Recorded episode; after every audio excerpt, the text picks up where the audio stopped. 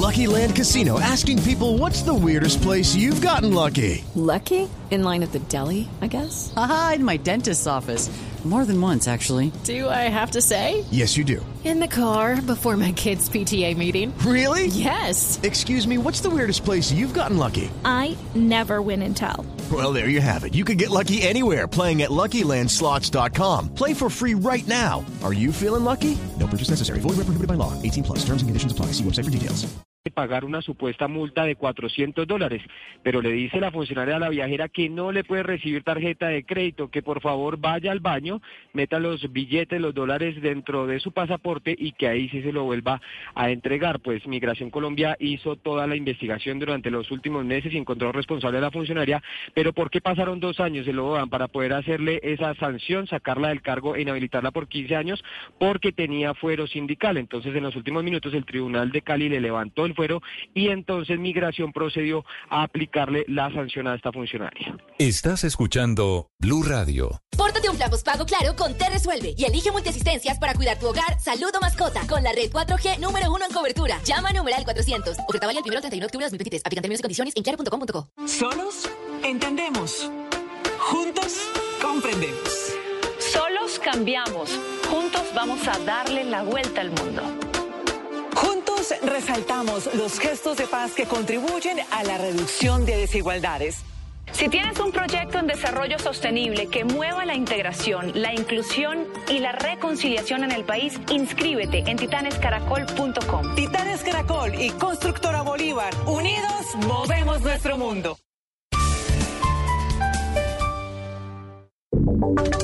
Y ahora en Blue Radio, la información de Bogotá y la región. 10 de la mañana, 26 minutos en Colombia. Mucha atención, noticia importante en Bogotá. Fue capturado el hombre que lanzó una granada en un motel de Venecia en el sur de la ciudad. Felipe García. En las últimas horas fue capturado alias Coqui, un peligroso delincuente perteneciente a la banda Los Satanás y quien es el responsable de haber lanzado una granada en un motel del barrio Venecia de la localidad de Tunjuelito, al sur de la ciudad, hace unos días con el fin de ejecutar una extorsión. Junto a él fueron capturados otros cuatro delincuentes quienes intimidaban a sus víctimas a través de panfletos amenazantes, haciendo exigencias de altas sumas de dinero para permitir que los comerciantes de distintas zonas de la ciudad, en específico del sur, trabajaran. El no pago de la extorsión traería afectaciones a la integridad de los comerciantes y sus empleados. Según las investigaciones, estos capturados habrían participado en al menos 18 homicidios ocurridos entre 2022 y 2023, entre ellos el sicariato de un empleado de un Fruber en la localidad de Kennedy. Ahora estos delincuentes deberán responder por los delitos de extorsión, tráfico, fabricación o porte de estupefacientes, porte de armas de fuego, accesorios, partes o municiones y concierto para delinquir.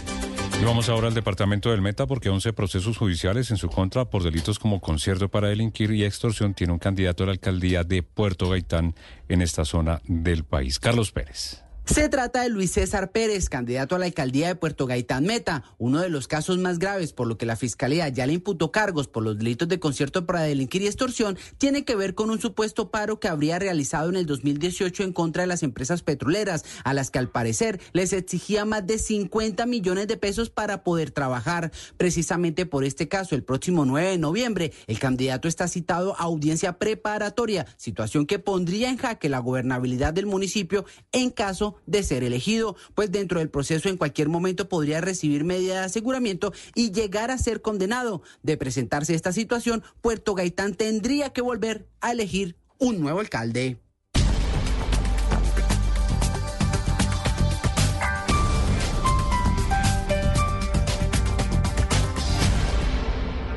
Las victorias y derrotas, la pasión y la afición en juego y los datos de lo último en deportes se lo presenta Mañanas Blue. 10 de la mañana, 28 minutos. Prográmense. Hoy continúa la actividad panamericana para Colombia. Atentos que a las 3 y 45 de la tarde el boxeo femenino irá al cuadrilátero Valeria Arboleda en la categoría de los 57 kilogramos. También va por el oro. Así que Colombia podría ir eh, en procura de la novena presea dorada en este nuevo día de competencias. En la Liga Betplay, hoy en el fútbol profesional colombiano, cierre de la fecha 19 19. A las 6 de la tarde, Atlético Huila frente a Independiente Santa Fe. Y a las 8 y 10 en la noche, Tolima recibirá al Unión Magdalena. Y por el torneo de ascenso, fecha 3 del Grupo B, 3.30 en la tarde, Atlético FC Cali enfrentará a Llaneros. Y a las 4 en la tarde, Barranquilla recibirá al Cúcuta Deportivo. Los deportes a esta hora en Mañanas Blue.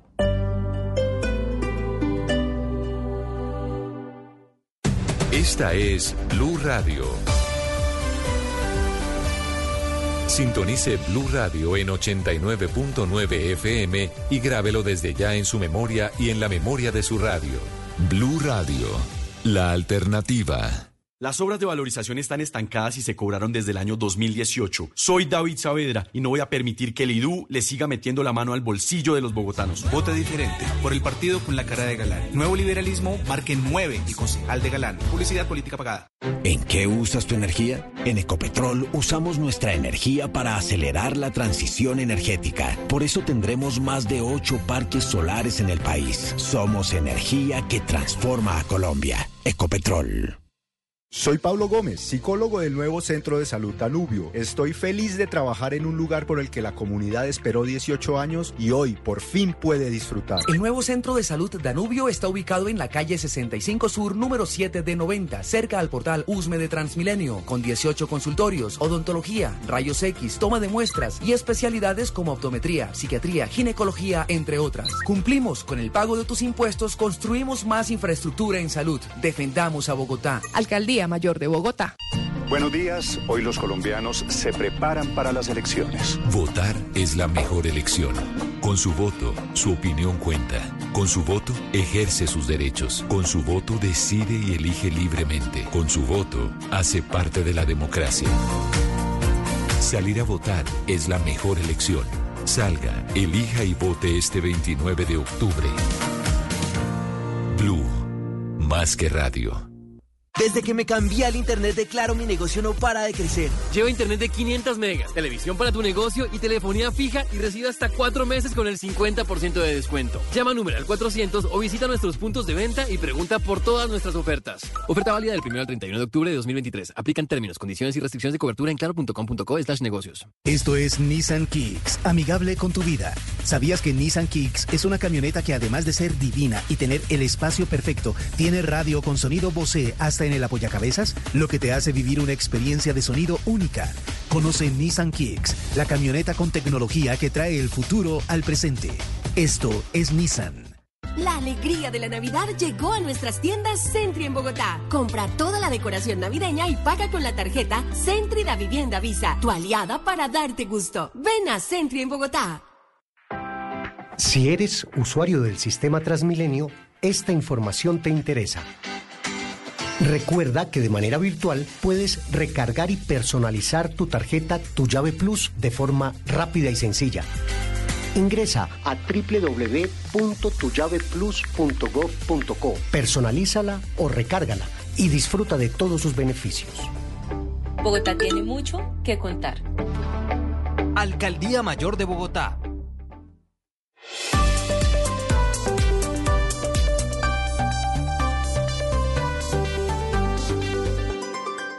Seguimos conectados en Mañanas Blue. Desde este momento dirige Camila Zuluaga. Son las 10 de la mañana, 33 minutos. Aquí seguimos conectados con ustedes en Mañanas Blue, viernes, antes eh, de elecciones, este fin de semana que nos tiene muy expectantes de lo que pueda llegar a suceder con el resultado electoral y cómo se moverá el mapa político, qué pasará en Colombia y cómo quedará Colombia políticamente después del domingo, pues es una de las grandes preguntas eh, que se hacen muchos en el país. Y eso qué va a significar entonces para también la gobernabilidad del presidente Gustavo Petro, si se va a solidificar o si va a tener que, pues, enfrentar una oposición mucho mayor de parte de los entes territoriales. Obviamente de eso vamos a estar hablando y yo no sé si esto que les voy a comentar pase en otras ciudades del país, pero para Halloween, para la celebración de los disfraces del Día de los Niños y para estas elecciones en Bogotá, siempre llueve. No importa el fantasma del fenómeno del niño que tengamos, de la sequía que se nos vaya a venir, este es un fin de semana pasado por agua en Bogotá históricamente. En Barranquilla, Oscar, ¿también llueve siempre para, el- para Halloween y para esta época o ustedes están sin lluvias? Camila, siempre llueve, pero le quiero contar lo siguiente. Llevamos tres días, Camila, tres días de lluvia constante aquí en Barranquilla. Una cosa impresionante. De verdad que sí. Es que yo tengo en mi- la memoria desde ser, desde que soy chiquita, estar con el disfraz y mojada pidiendo dulces. Por lo menos eso en Bogotá, ¿no? De verdad. Entonces siempre uno se No, sí, disfraza y se le, se, le, se le cae el, el, eh, el maquillaje. maquillaje porque cae la lluvia. Yo me acuerdo chiquita pidiendo dulces en la calle, siempre con la lluvia encima y usted no sabe cómo ha llovido en Bogotá y seguramente esto pasará el fin de semana. Ah, para el 31 de diciembre En usted siempre llueve. tiene disfraz mojado. ¿En Cali también, Hugo Mario? También, Camila, siempre llueve 31 de octubre. Eh, bueno, y como igual lo decía Oscar, en esta región del país ha estado, a pesar de la temporada seca, lloviendo en los últimos días. O sea que lo que se pronostica es lluvias para el Halloween. Y entonces, Pero, eh, eso... pero un momento, no, no, Dígame. señora. Discúlpeme que yo tengo que meter aquí la cucharada porque ¿quién la entiende? Usted viene a decir aquí que quiere reprimir a su bella hija a que coma dulce. Eh, usted quiere reprimir a su hija a que tenga contacto con algún tipo de pantalla táctil. Pero usted sí comía dulces, ¿no? Usted sí salía, se disfrazaba, pedía dulces y estoy seguro que se lo comía todo. ¿O usted pedía dulce para alguien más? No, sabe que yo pedía dulces y después los vendía en el colegio, que era prohibido vender. Pero yo pedía dulces y con mi prima dividíamos y entonces empezábamos a vender esos dulces que recogíamos el fin de semana para hacer negocio y podernos comprar algo Oiga, después. Sí, señor. Yo quiero hacer negocio con usted, con Claudia Palacios. Hagamos una sociedad, una empresa. Me va a ir muy bien con esa mentalidad de, eh, eh, oligarca y, y además capitalista, ¿no?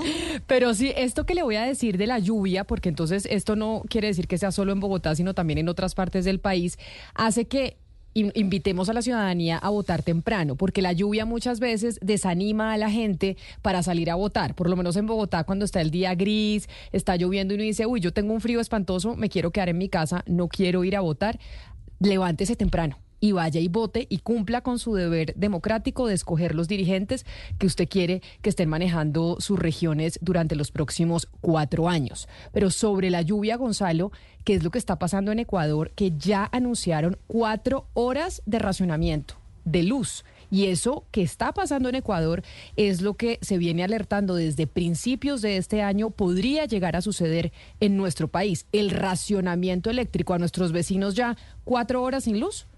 Sí, cuatro horas para algunas zonas, Camila, tres horas para otras. En Quito también habrán diferentes cortes. Los cortes están programados en la capital ecuatoriana para que sean entre la mañana y la tarde. ¿Por qué no en la noche? Porque la ola de inseguridad a la cual está sumergida en este momento el país vecino no permite, según las autoridades, que se hagan cortes de luz en horas de la noche, en donde sería tal vez un poco más eh, conveniente.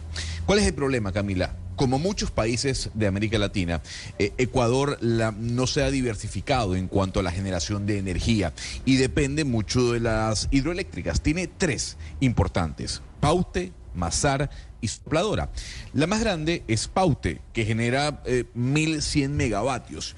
Eh, digamos que es la que la responsable de generar gran parte de la energía eléctrica del Ecuador. En estos momentos, por la sequía, solamente está trabajando a un 44% de su capacidad. Eh, obviamente hay que decir que las importaciones de electricidad de Colombia, que estaban cubriendo el 10% de la demanda de electricidad en Ecuador, se restringieron y ahora solo aportan el 1.5% de esa demanda de electricidad. ¿Qué pasa? Pues el Ministerio de Energía ha dicho la situación es complicada, al menos desde hoy y hasta diciembre vamos a tener este plan de racionamiento. Repito, son cuatro horas para algunas zonas del centro, tres horas para algunas zonas de la costa ecuatoriana y en Quito, en la capital, se van a dividir los racionamientos entre dos y tres horas dependiendo del horario. Lo que dicen es, uno, el fenómeno del niño nos ha golpeado fuertemente. Dos, la diversificación, dirían los de- detractores del gobierno actual, no ha sido la necesaria para la generación de energía eléctrica. Y tres, repito, la importación que eh, tenía Ecuador de Colombia ha caído drásticamente.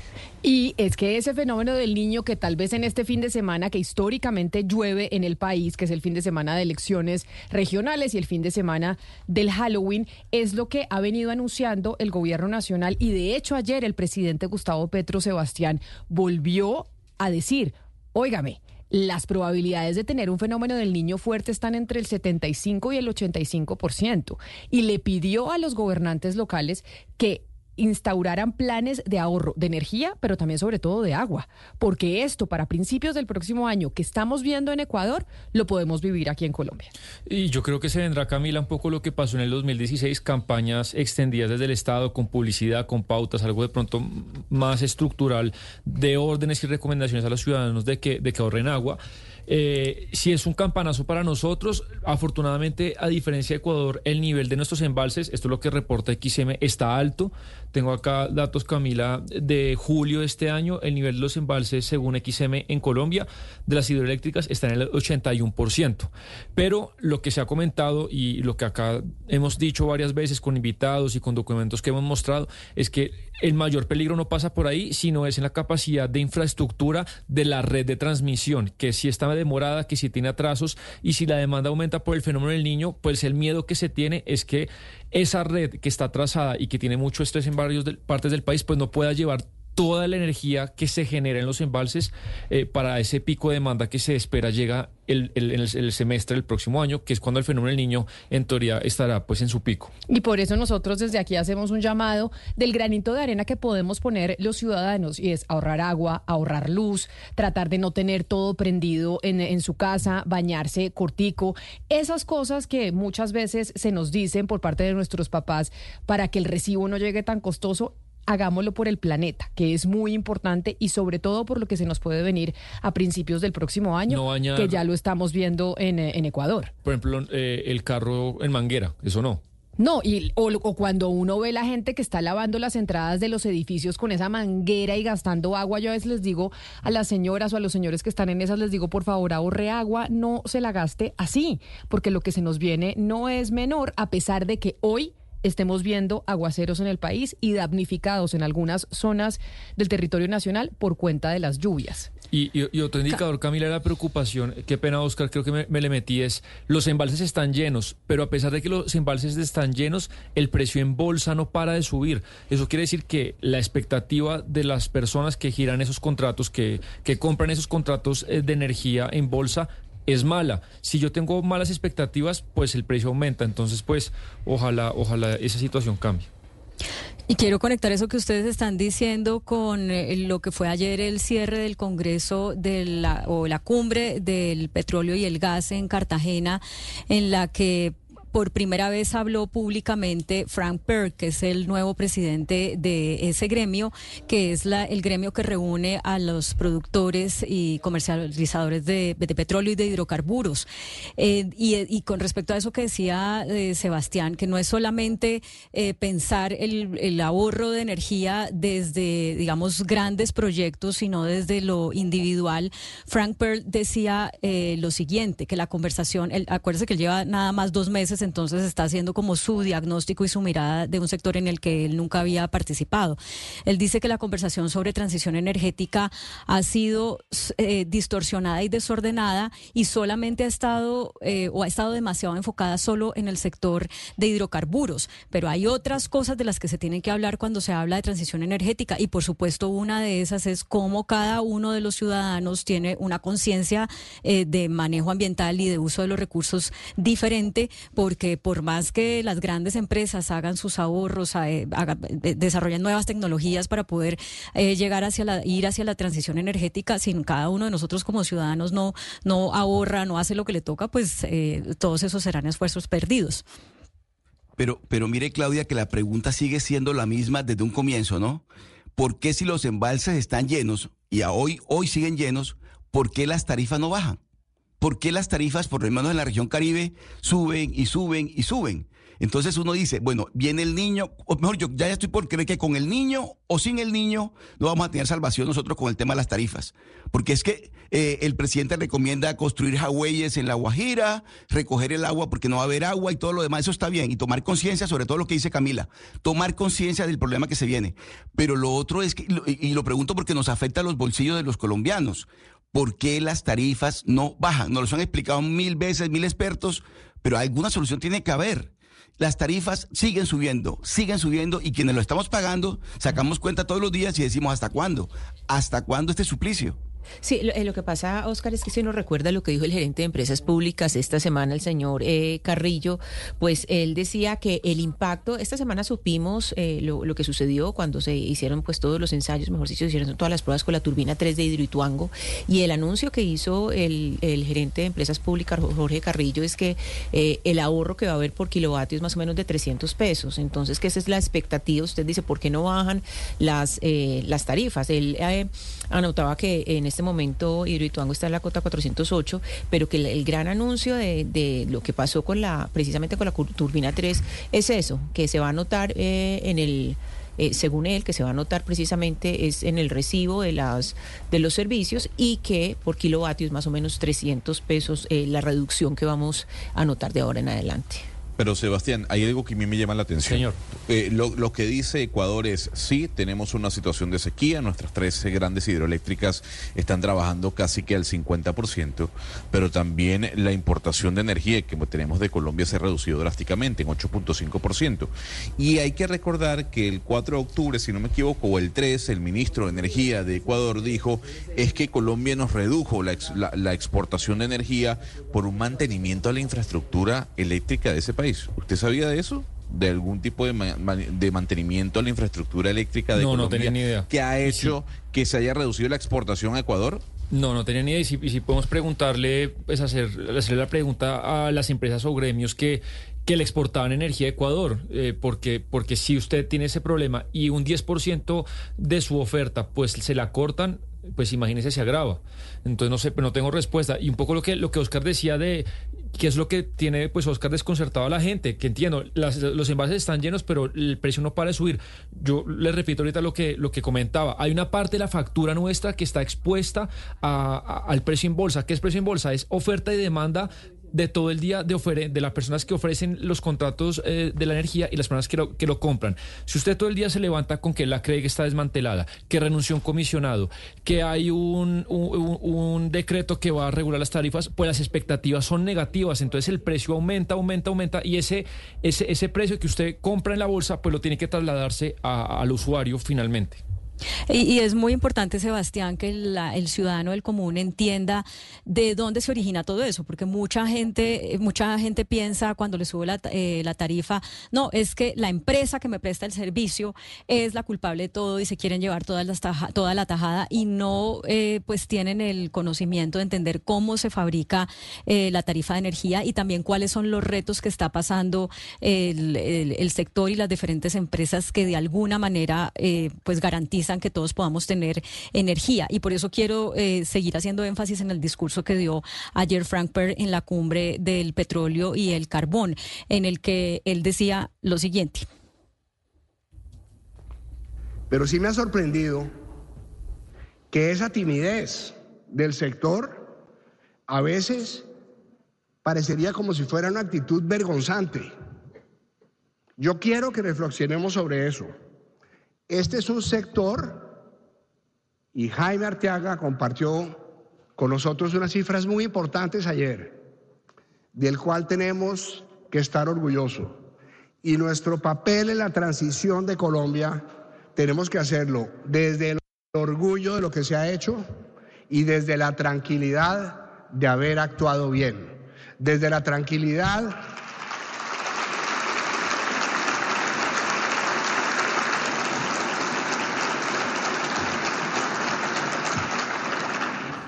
de haber hecho empresa en un entorno tan complejo como el mercado colombiano, porque es que hacer empresa en Colombia es mucho más difícil que hacer empresa en casi cualquier parte del mundo. Sí, esto, esto lo decía porque todos sabemos eh, desde que empezó el gobierno y desde que el, eh, Gustavo Petro estaba en campaña, pues tenía como dos caballitos de batalla, las EPS y las empresas del sector extractivo, del sector de hidrocarburos y de minería. Entonces son eh, sectores, y especialmente el minero, que vienen como, eh, como dice Frank, vergonzantes, de, de ya no hablar duro, tenerle miedo a, a, que cualquier cosa los ponga en, en contradicción con el gobierno eh, los ponga a pelear y, lo que él está diciendo al llegar a ocupar este cargo es, pues no hay que ser vergonzantes, tenemos que tener la, la, el orgullo de haber actuado bien y de y de que nuestro país, nuestro papel en la transición energética, pues es eh, muy importante y hay que salir a contarlo. Y más adelante decía, eso sí, hay que ver el cómo, ¿no? Porque coincidimos con el gobierno en muchas cosas, pero hay que ver el cómo. Oigamos otro pedacito de lo que él dijo. Tenemos que trabajar bajo los lineamientos del gobierno. Fue un gobierno democráticamente elegido, tiene una línea, tiene una agenda clara eso es lo que hay y dentro de lo que hay hay muchas oportunidades y yo veo una coherencia enorme entre los grandes objetivos del plan de desarrollo, los grandes objetivos del ministerio y lo que todos queremos como colombianos. Si uno mira un plan de desarrollo que está enfocado en la valoración. Y acto seguido dijo, para eso necesitamos tres condiciones muy importantes. Uno, un entorno económico adecuado con capacidad del Estado para redistribuir la riqueza, porque esta empresa ha hecho su trabajo, estas empresas han hecho su trabajo en las regiones, lo que pasa es que las regalías se las han robado. Dos, una, unas condiciones de seguridad y, luego el ministro de la Defensa que habló después de Frank Perth decía eh, pues que hay que reconocer que también se ha bajado, por ejemplo, en 27% las acciones terroristas, que ha disminuido eh, la quema de tractomulas, pero reconocía pues que hay otras cosas que hacen muy difícil la operación de esta industria. Y tres, decía Frank Perr, hay que fortalecer eh, la institucionalidad del sector y la institucionalidad del país. Eso, Camila, para resumirle, porque yo creo que estábamos todos muy curiosos de cuál, cuál iba a ser la línea eh, de este nuevo presidente del gremio del sector de la, del petróleo y del gas, después de la salida del el doctor Lloreda, que estuvo por varios años al frente y que tuvo unas declaraciones que para algunas personas que hacen parte del gremio, eh, pues lo pusieron en dificultades para poder dialogar con el gobierno. Eso le quería decir, porque acá se está estrenando Frank Perro como presidente de ese gremio importante, el de los hidrocarburos. Y el señor Lloreda, Kiko Lloreda, sale entre otras porque desde el momento, desde el momento cero fue muy crítico con el gobierno del presidente Gustavo Petro. Sin embargo, escuchando a Frank Perro en las declaraciones, en estos cortes que acabamos de oír, pues si bien tiende puentes, sigue siendo muy duro. No es que esté tan alejado de lo que decía Lloreda en su momento frente al gobierno y frente al sector. Claro, es una, es una cuestión del cómo, tal vez. Eh, de pronto lo que sucedió ya con el, con el discurso del doctor Lloreda, pues es que se, se desgastó porque tuvo una respuesta en algunos casos no favorable eh, del gobierno, pero eso no quiere decir que la nueva cabeza del sector no, no esté manejando una línea muy similar, eh, que es decir, como lo vimos, ¿no? No podemos ser vergonzantes, hemos hecho las cosas bien, tenemos mucho que aportar a la transición energética, pero tenemos que entender que el gobierno tiene, este gobierno tiene, eh, digamos, unas nuevas realidades. Y hay una cosa que fue muy interesante de, la jornada de ayer, que fue la tercera, la jornada de cierre. Fíjese que el primer, la primera intervención fue de la doctora Clara Guatame, la, de, la, directora de la eh, Agencia Nacional de mm, Hidrocarburos. Y, y a mí personalmente me llamó mucho la atención que no fue un discurso técnico, lleno de, datos técnicos sobre, sobre el sector, de, las licencias y demás, sino que fue un, sector, fue un, discurso que era más de corte ambiental y de corte del trabajo con las comunidades. Y de hecho, ella cedió parte del tiempo que tenía para dar su discurso a un panel en el que hablaron eh, un líder indígena eh, bueno, también había eh, personas del sector, pero que de alguna manera le estaba diciendo a ese auditorio, la prioridad de nosotros como gobierno es son estos temas, es el, diálogo con las comunidades, es el cuidado del medio ambiente, eh, son los temas de, de, los objetivos de desarrollo sostenible. Y eso, que yo que he ido a varios de estos congresos, pues es diferente a lo que había en congresos anteriores, donde se privilegiaba más lo técnico, eh, las inversiones, las, las cifras, digamos, globales, que estos temas de los que le estoy hablando. Claudia y, y, Camila, la posición de Francisco Lloreda, quien estuvo en esa agencia hasta hace poco, pues ha sido bastante crítica del gobierno de Gustavo Petro, pero más que crítica, bastante fuerte y sobre todo lo que expresó en la última columna del periódico El País de Cali el exministro de Educación, eh, Kiko Llorea, Camila dice, entre otras cosas, para leer solamente unos apartes, que el presidente Petro insiste en imponer un modelo socialista en Colombia y enumera varios puntos. Dice que pretende neutralizar las fuerzas militares y la policía, controlar la fiscalía con un funcionario de su confianza, estatizar la salud, la educación, las pensiones, la infraestructura, la minería, la energía y otros servicios públicos, socavar la independencia del Banco de la República, distanciar a Colombia de sus aliados internacionales, eh, comprar apoyo ciudadano a través de masificación de subsidios. Bueno, bastante crítico Kiko Lloreda eh, de salida ya de, la Agencia Nacional de Hidrocarburos. Claro, es que por esa razón es que lo relevan, entre otras cosas, por esa posición tan dura frente al gobierno nacional, pues porque los gremios son gremios y les toca tener conversaciones con el gobierno, esté quien esté. Y por esa razón, pues se quería desde el gremio, pues alguien que, tu, que ten, tendiera mayores puentes, porque sí es verdad que el doctor Lloreda ha sido muy duro desde que se posesionó el, gobierno del presidente Gustavo Petro. Pero como el doctor Lloreda escribe en esa columna, Hugo Mario, que usted nos acaba de leer en el periódico El País de Cali, que, ¿cómo es que dice el presidente Gustavo Petro quiere llevarnos por una senda socialista? ¿Cómo es que, léame la frase exacta? Sí, dice, eh, la, la columna se titula El Plan dice mantener en la pobreza a millones de colombianos para que mendiguen al Estado. Y más adelante dice que el presidente Petro insiste en imponer un modelo socialista eso. en Colombia. Y eso me lleva a preguntar sobre la, los jóvenes en nuestro país, de acuerdo a la coyuntura en la que estamos, pareciera, según un estudio realizado por eh, Cifras y Conceptos y la Universidad del Rosario, entre otras, están girando a la derecha. Usted, ah, Sebastián, ¿usted cuántos años tiene?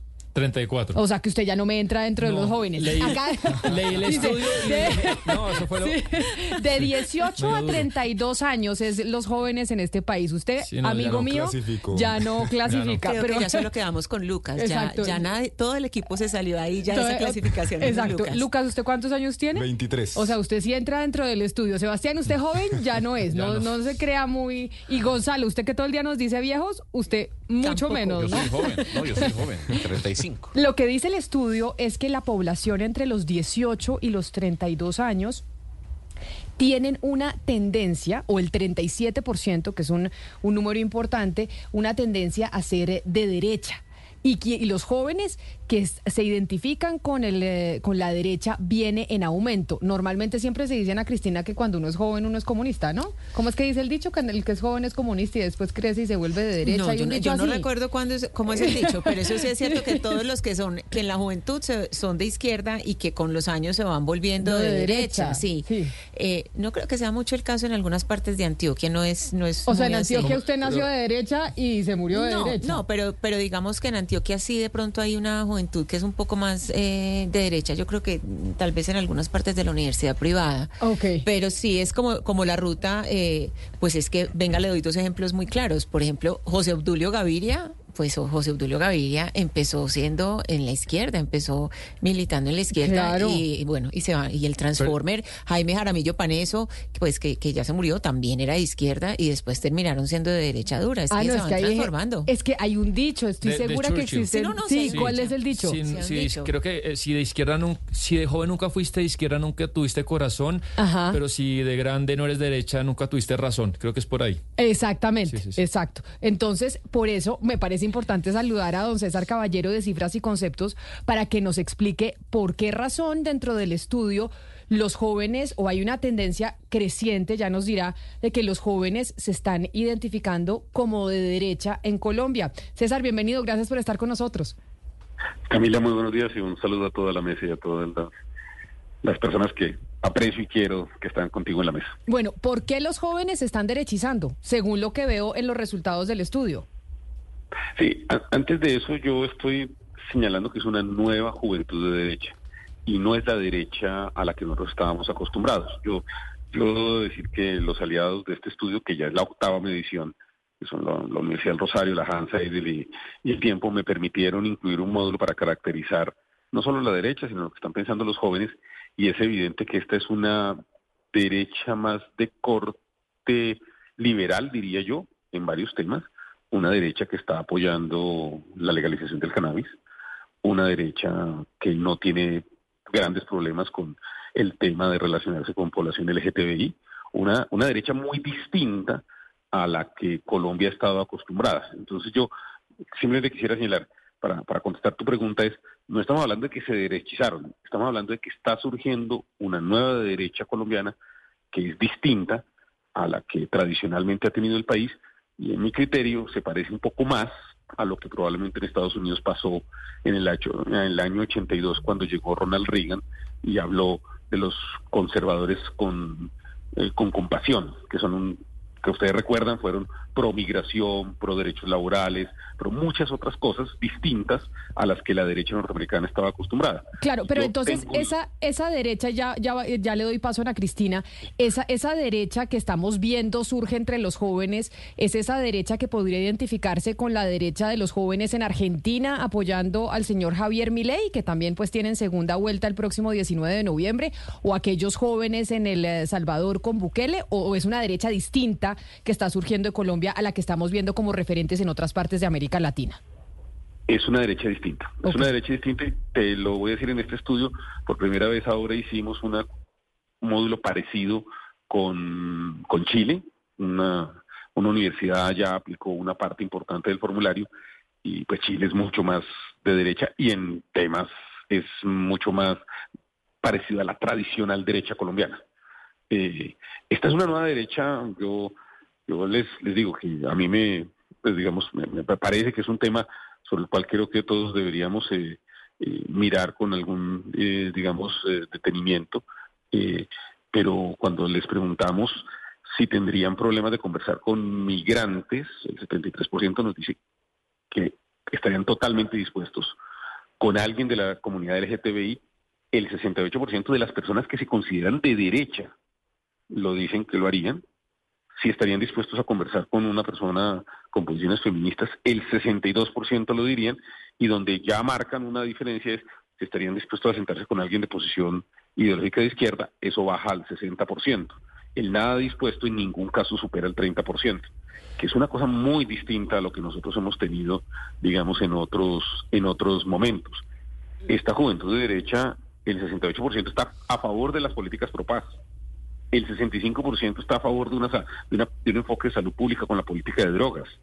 El 63% está a favor de políticas de igualdad de género y, pues, sí tengo que decir, que apenas el 48%, pero mire, le estoy diciendo, 48% está a favor del matrimonio igualitario, el 37% ya dice no, no me, no, no lo comparto, el 50% está a favor de la eutanasia, el 39% no lo comparta y el aborto legal lo apoya un 30% y, y se declara muy en contra del 57%. Entonces es una derecha totalmente distinta a la que este país ha tenido, hemos estado acostumbrados. Eh, es interesante, César, eso que usted dice, pero no sé si de pronto no se puede desmarcar totalmente esa nueva tendencia también dentro de lo que ha sido el gobierno de Gustavo Petro, porque acá tengo, por ejemplo, las cifras del estudio y los que se identifican de derecha subieron un 14% respecto a la última medición, que ahí lo tenemos en pantalla, respecto a la última medición que fue de mayo.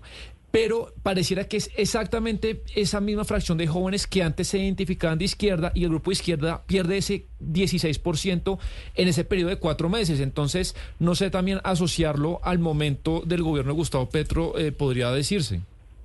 A ver, yo lo leo un poquito distinto, porque yo lo que veo es que y además, pues, a ver, esta es como mi interpretación, es, primero hay un bajón importante de las personas que se consideran de centro. Y voy a hacer como el contraste. En mayo del 2021 el 65% de las personas jóvenes se concentraban, se consideraban de centro y hoy son el 44%. O sea, baja del 65 al 44%. 19 puntos. Las personas de derecha en mayo del 2021 se identificaba el 7% y asciende hasta el 37%, es decir, 30 puntos de aumento. Y evidentemente, como tú lo señalas, las personas que se consideraban de izquierda, que tuvieron su pico en el 28%, hoy están en el 19%. Es como una distribución también eh, de que las personas que se autoidentifican de izquierda van cayendo, pero ojo que el que más está perdiendo no es las personas de izquierda, son las personas que se consideraban de centro. Y es desde el centro hacia el grueso de la derecha que creo que hay como como, como el movimiento de ese péndulo. Como les digo, nosotros venimos observando en esta encuesta, pero en otras, que el país, el péndulo ideológico se está moviendo. Y para adelantarme, digamos, volver a la pregunta que me hicieron, creo que los temas de seguridad son, son un tema en donde la gente sí siente un deterioro muy grande de los temas de seguridad del país y ese es un tema en donde la gente empieza a decir, bueno, bueno venga, yo, yo, yo ese es un tema que compro en quien, digamos, me esté hablando de eso, o la promesa donde siento que va a haber una digamos, una realización en los temas de, de seguridad y creo que el mayor problema que tiene el gobierno en este componente, digamos, es que los temas de inseguridad se están saliendo, digamos, de, pues la percepción de la gente es que los temas de inseguridad están, están creciendo y parte de la explicación puede tener que, ver con eso. Señor César Caballero, si hacemos un perfil de quiénes fueron los encuestados, es decir, ya sabemos la edad, sabemos que son jóvenes, pero ¿cuál es el perfil eh, académico, socioeconómico? Eh, es decir, ¿cómo fue este recorrido que hicieron por estos jóvenes que hablaron en esta encuesta? Sí, Cristina, lo primero es que nosotros estamos incluyendo no solo las grandes capitales, estamos siguiendo a 11 municipios en esta ciudad, en este, en este, en este caso, incluyendo lugares en los que normalmente no se va, como San Andrés, como Tumaco. Y lo primero es que en temas de autorreconocimiento étnico eh, sigue apareciendo una cosa que es muy importante y es que el ni, nosotros, la pregunta que se hace desde el DANE eh, al final deja un ninguno de los anteriores que normalmente es mayoritario y que usualmente era el 93-94% de la gente desde los últimos dos años nosotros estamos viendo un cambio y en particular en los jóvenes, que es solamente el 83 y eso le abre espacio a que la población que se identifica como afrocolombiano, mulato o, o afrodescendientes el 12% e indígenas el 5%. Es un primer tema me parece que es muy importante. Ay, se nos fue don César Caballero, se le cortó la comunicación, pero bueno, nos alcanzó a decir un poco cómo es este estudio que ya se viene haciendo durante ocho años consecutivos con la Universidad del Rosario, con cifras y conceptos para identificar pues la tendencia ideológica de los jóvenes. Y efectivamente, como lo decía usted, Sebastián, en el 301-764-4108, que es nuestra línea de WhatsApp, muchos oyentes nos eh, ayudaron con el, con el dicho de Churchill. La frase que es, quien no es de izquierda de joven no tiene corazón. Quien no es de derecha de adulta no tiene cerebro. Bueno, no, era tan... ¿Usted se considera de derecha o de izquierda, a pesar de que usted ya no está dentro del rango de los jóvenes? Eh, en Colombia lo que se entiende por derecha es que... No, si a usted lo hubieran entrevistado, Señor Sebastián Nora, responda el, el, cuestionario. yo me identifico con la, con la, derecha, nueva que, derecha, que, Caballero nos está ahí eh, caracterizando porque lo que él decía, la derecha de toda la vida de acá, la que ha liderado el uribismo, que es más nacionalista, pro aranceles, antiaborto, todo eso, yo no me identifico con eso. Entonces, yo sí me identifico como esa nueva derecha de los jóvenes eh, más liberales. Nuestro aquí libertario de la mesa de trabajo, ¿no, Ana Cristina? Él está dentro de esa nueva derecha. Claro, Camila, que a mí, a, mí me genera muchas preguntas esto, eh, esta encuesta dentro de los jóvenes, porque eh, uno diría que hay algunas carreras o algunos, algunas fuentes de conocimiento que les permiten entender mejor qué es ser de derecha o de izquierda. Y que haya un joven que diga, pues yo me siento de derecha sin entender muy bien qué es, qué es ser derecha. Un joven que estudie, qué sé yo, filosofía, ciencias políticas, ciertas carreras que sí son muy concentradas en, en lo que requiere o lo que, lo que exige, pues o la historia de cada, de las, cada una de las ideologías puede entender un poco mejor. Entonces yo creo que esto también tiene que ver mucho con eh, qué tan identificado se siente con la corriente, ¿cierto? Con ciertas corrientes de lo que llamamos aquí derecha o, o centro o centro izquierdo, centro derecha o izquierda, que no necesariamente se identifican con lo que estrictamente ser de derecha o de izquierda, ¿cierto? También, también, Camila, lo que, lo que parece obvio es que, claro, ahora hay una derecha entre los jóvenes mucho más visible, ¿no? Hay activismo de derecha entre las juventudes, cosa que antes no era tan común porque pues teníamos gobiernos de, centro derecha. y de derecha. Obviamente entonces quienes salían a las calles, las protestas, las manifestaciones y demás, le hacían los jóvenes de izquierda. Ahora tenemos gobierno de izquierda y obviamente esa derecha eh, juvenil tiene que ser mucho más visible. Y, y, la juventud, por lo general, Camila, es rebelde, es antisistema y no, que lleva poco tiempo, pero ahorita el poder, eh, lo, lo o sea, el establecimiento es el, pues no establecimiento, pero sí el poder está en manos de la izquierda. O, lo que los jóvenes durante mucho tiempo reclamaron era la izquierda y ahorita eh, salen algunos escándalos, algunas cosas, entonces yo creo que la rebeldía es el otro lado. Pero hay una cosa, Sebastián, y es que también es, lo, que, lo que les digo de, de, la corriente de pensamiento. Por ejemplo, cuando en Antioquia, cuando Juan Manuel Santos era el presidente y estaba todo lo del plebiscito, decían la izquierda como la de Juan Manuel Santos, pero por Dios santísimo, por la Virgen y por todos los ángeles, ¿a quién se le ocurre que Juan Manuel Santos puede ser de izquierda? Y entonces en Antioquia... fue cuando surgió desde, el Centro Democrático esto del castrochavismo. Claro. Que lo reconocía Juan Manuel Santos y decía, yo no puedo creer que a mí me dijeran castrochavista a Sí, mí es que con es absurdo. historial y nunca pensé, al principio cuando lo empezaron a acusar de castrochavista, él dijo en entrevistas que nunca pensó que eso de verdad le fuera a afectar porque era imposible que alguien Claro. pensara que fuera castrochavista y después se dio cuenta que claro que sí le afectó. Claro, entonces, por ejemplo, eh, usted- personajes, personajes como Juan Manuel Santos, eh, como Alejandro Gaviria, entonces empiezan a decir en la calle, no, es que son de izquierda, es que son las centros, es que ni siquiera son centro izquierda. Eh, eh, es decir, es una, es una cosa que también tiene que ver con las ideas que se van y que los jóvenes, tal vez los que no están relacionados con estas carreras que son eh, más eh, centradas en ideologías, pues lo que, lo que interpretan es lo que oyen en la calle y, No, y pero que son ¿sabe qué cosas que nada tienen que ver con la realidad. ¿Sabe qué está pasando por cuenta de la coyuntura? La coyuntura política de este momento con la presidencia de Gustavo Petro.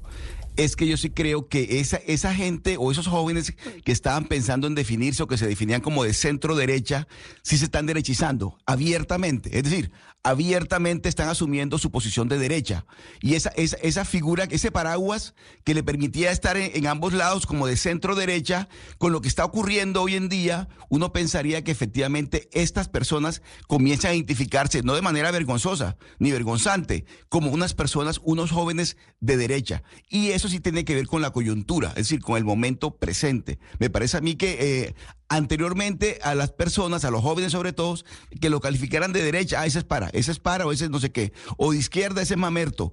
Hoy en día la persona, los jóvenes asumen unas, unas posturas políticas de derecha y no sienten vergüenza de eso, entre otras cosas porque la coyuntura presente, este momento, los está llevando también a asumir esa posición. Bueno, pero el único joven entre nosotros realmente es eh, don Lucas San Pedro, que tiene 23 años. O sea, está entre los 18 y los 32. Sebastián, yo sé que es triste salir de ese rango. No, Sí. me, no me cree, no crea, es triste, pero pues hay que asumirlo con dignidad.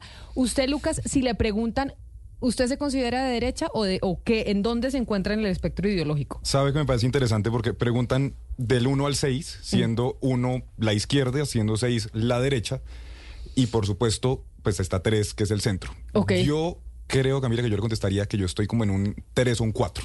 O sea, usted es centro y centro derecha. Centro derecha. Ok. Le diría yo. Pero, pues conociendo ahora el tema de la nueva derecha, pues me parece muy interesante lo que arroja el estudio. Y de hecho, Camila, hay una cosa que también me parece muy interesante. Y es la última pregunta que hacen. Y es de los siguientes presidentes de América Latina y el Caribe. ¿usted con cuál se identifica? ¿Y cuáles le ponen? Andrés Manuel López Obrador, por ejemplo, tiene el 6%, Gabriel Boric en Chile, en Chile tiene el 5%, Lula da Silva en Brasil el 4%, el único que tiene el 35%, Camila, es Nayib Bukele. Y cuando usted se va a ver por ideología, hay un 31% de jóvenes de izquierda que se sienten identificados por Nayib Bukele. Y eso me parece que son los populismos, que ahí están los populismos. Pues son las 11 de la mañana, 10 minutos. Ya que usted menciona a los líderes de América Latina, hay una eh, pues incertidumbre de lo que vaya a pasar, Gonzalo, en Argentina. Y es que el próximo 19 de octubre tenemos en Argentina el famoso balotage, que, son, eh, que es la segunda vuelta. Y la pregunta es si el señor Javier Milei pues va a lograr eh, ganar o no las elecciones o si se mantiene el continuismo y el señor Massa, que es actual ministro de Hacienda de Argentina, pues logra ganar las elecciones como fue la sorpresa en primera vuelta. Pues Camila, la pregunta eh, incluso es ¿qué tanto le va a beneficiar a Javier Milei eh, la llegada de Patricia Bullrich a su campaña?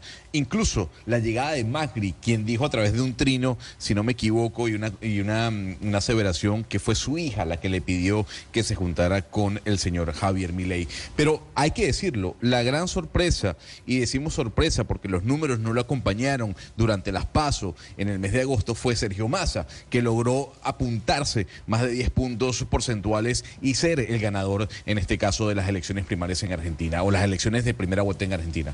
Por eso, Camila, yo creo que de alguna u otra manera hay que saludar a una persona que sabe muy bien qué hay detrás del candidato Sergio Massa, es el referente de la política exterior del señor que al día de hoy es el líder de las encuestas y además es em- embajador de Argentina en Suiza. Él es Gustavo Martínez Pandini. Embajador Martínez, gracias por acompañarnos hasta ahora en Blue Radio. ¿Qué tal? ¿Cómo les va? Gusto saludarlos. Embajador, ¿qué fue lo que llevó a que Sergio Massa tuviera ese repunte faltando tan solo mes y medio de las elecciones y pasar de un 27% a un 37% y ser el líder en la primera vuelta? Bueno, hubo varios factores involucrados, pero el más importante fue el trabajo que el señor Massa le puso a la campaña una campaña con mucho pragmatismo y atendiendo las necesidades puntuales de cada sector de la sociedad. Yo escuchaba recién a Camila, hablaba de un continuismo. No me, no me animo a corregir a Camila, pero me, me animo sí a hacer una precisión. La propuesta de Sergio Massa es la combinación de continuidad y cambio. Continuidad en lo que está saliendo bien y cambio en lo que está saliendo mal. Me parece que había dos expresiones en esta elección. Una era, como las cosas andan mal, voy a romper todo, que son las expresiones de mi ley. Y otra que decía, como las cosas andan mal, voy a cambiar lo que anda mal, pero voy a mantener lo que anda bien. Y esa fue la propuesta de Sergio Massa. Por los resultados del domingo uno tendría que suponer que la gente no quiso dar un salto al vacío, prefirió mantener algunas cuestiones importantes para los argentinos, como son la salud pública, la educación pública, las jubilaciones, pero al mismo tiempo reclamar cambios profundos en los temas como por ejemplo inflación, varias cuestiones económicas, y me parece que Sergio Massa logró ese equilibrio, ¿no? Un poco de cambio, un poco de continuidad, como deberían ser casi todas las transiciones democráticas. Embajador eh, Martínez, ya que usted menciona que no necesariamente es el continuismo, usted sabe que estamos en un año electoral en muchas partes del mundo, pero principalmente en América Latina. Nosotros aquí en Colombia tenemos elecciones el domingo. Y algo que llamó mucho la atención y que llama la atención de lo que usted está diciendo es cómo puede ser posible o cómo hizo el, eh, el candidato Sergio Massa en su estrategia electoral lograr ser el ministro de Hacienda, el ministro de Hacienda de un país y no cargar con la responsabilidad económica de lo que sucede en Argentina frente a las elecciones, porque usted dice es seguir con lo que está bien y cambiar lo que está mal pero lo principalmente que está mal en la Argentina es el tema económico. Vemos desde acá inflación del más del 100%. Por supuesto. Y uno se pregunta, oiga, el ministro de Hacienda, que es el responsable de eso, ¿cómo logró desligarse y no cargar con la responsabilidad en la campaña? Logró eh, eso haciendo lo que hay que hacer siempre, que es decir la verdad y decirle a la gente cuáles son los problemas reales, no esconder la basura debajo de la alfombra. Y más a lo que les dijo en el fondo es que con estos esfuerzos que se vienen haciendo, sobre todo la gente, ¿no? La gente de menos ingresos, lo que hemos evitado es una hiperinflación, porque la pregunta no es cómo Massa logró ganar con un 140 de inflación. Quizás la pregunta es cuánto hubiese sido la inflación si Massa no tomaba el Ministerio de Hacienda. Estoy seguro que hubiésemos estado en hiperinflación y gracias a que pudimos poner una, un, freno en la sangría de precios, que es terrible todavía hoy, llegamos a un momento donde podemos estabilizar un poquito la situación y por supuesto que la gente le ha, le ha confiado al ministro no solo el manejo de la economía, sino también estas necesidades de reformas muy profundas que necesita Argentina. El proceso que estamos viviendo no es un proceso solo de Argentina, ¿no? Tenemos, después de la pandemia, hubo una salida complicada para muchos gobiernos, muchas variables se complicaron a, la hora de poner equilibrio social y creo que el resultado electoral no es una, un cheque en blanco, no es una carta libre para ningún candidato, es un llamado de atención. Estamos escuchando con mucha atención los reclamos, sabemos que son justos, no nos gusta el nivel de inflación que tenemos, nos preocupa, pero estamos tratando de que al corregir la inflación no rompamos todo el resto. Eh, algunos candidatos están proponiendo para corregir la inflación dolarizar sin dólares, romper relaciones con China, romper relaciones con Brasil, porque se supone que son países eh, comunistas o de izquierda. Bueno, nosotros creemos que en ese caso es peor el remedio que la enfermedad. Entonces les hemos propuesto a la sociedad un cambio ordenado, como dice usted muy bien, atacando los problemas graves que tiene nuestra economía hoy, pero al mismo tiempo protegiendo ciertos bienes históricos de la Argentina que tienen que ver con el equilibrio social. No podemos corregir solamente la inflación y que el resto se destruya solo.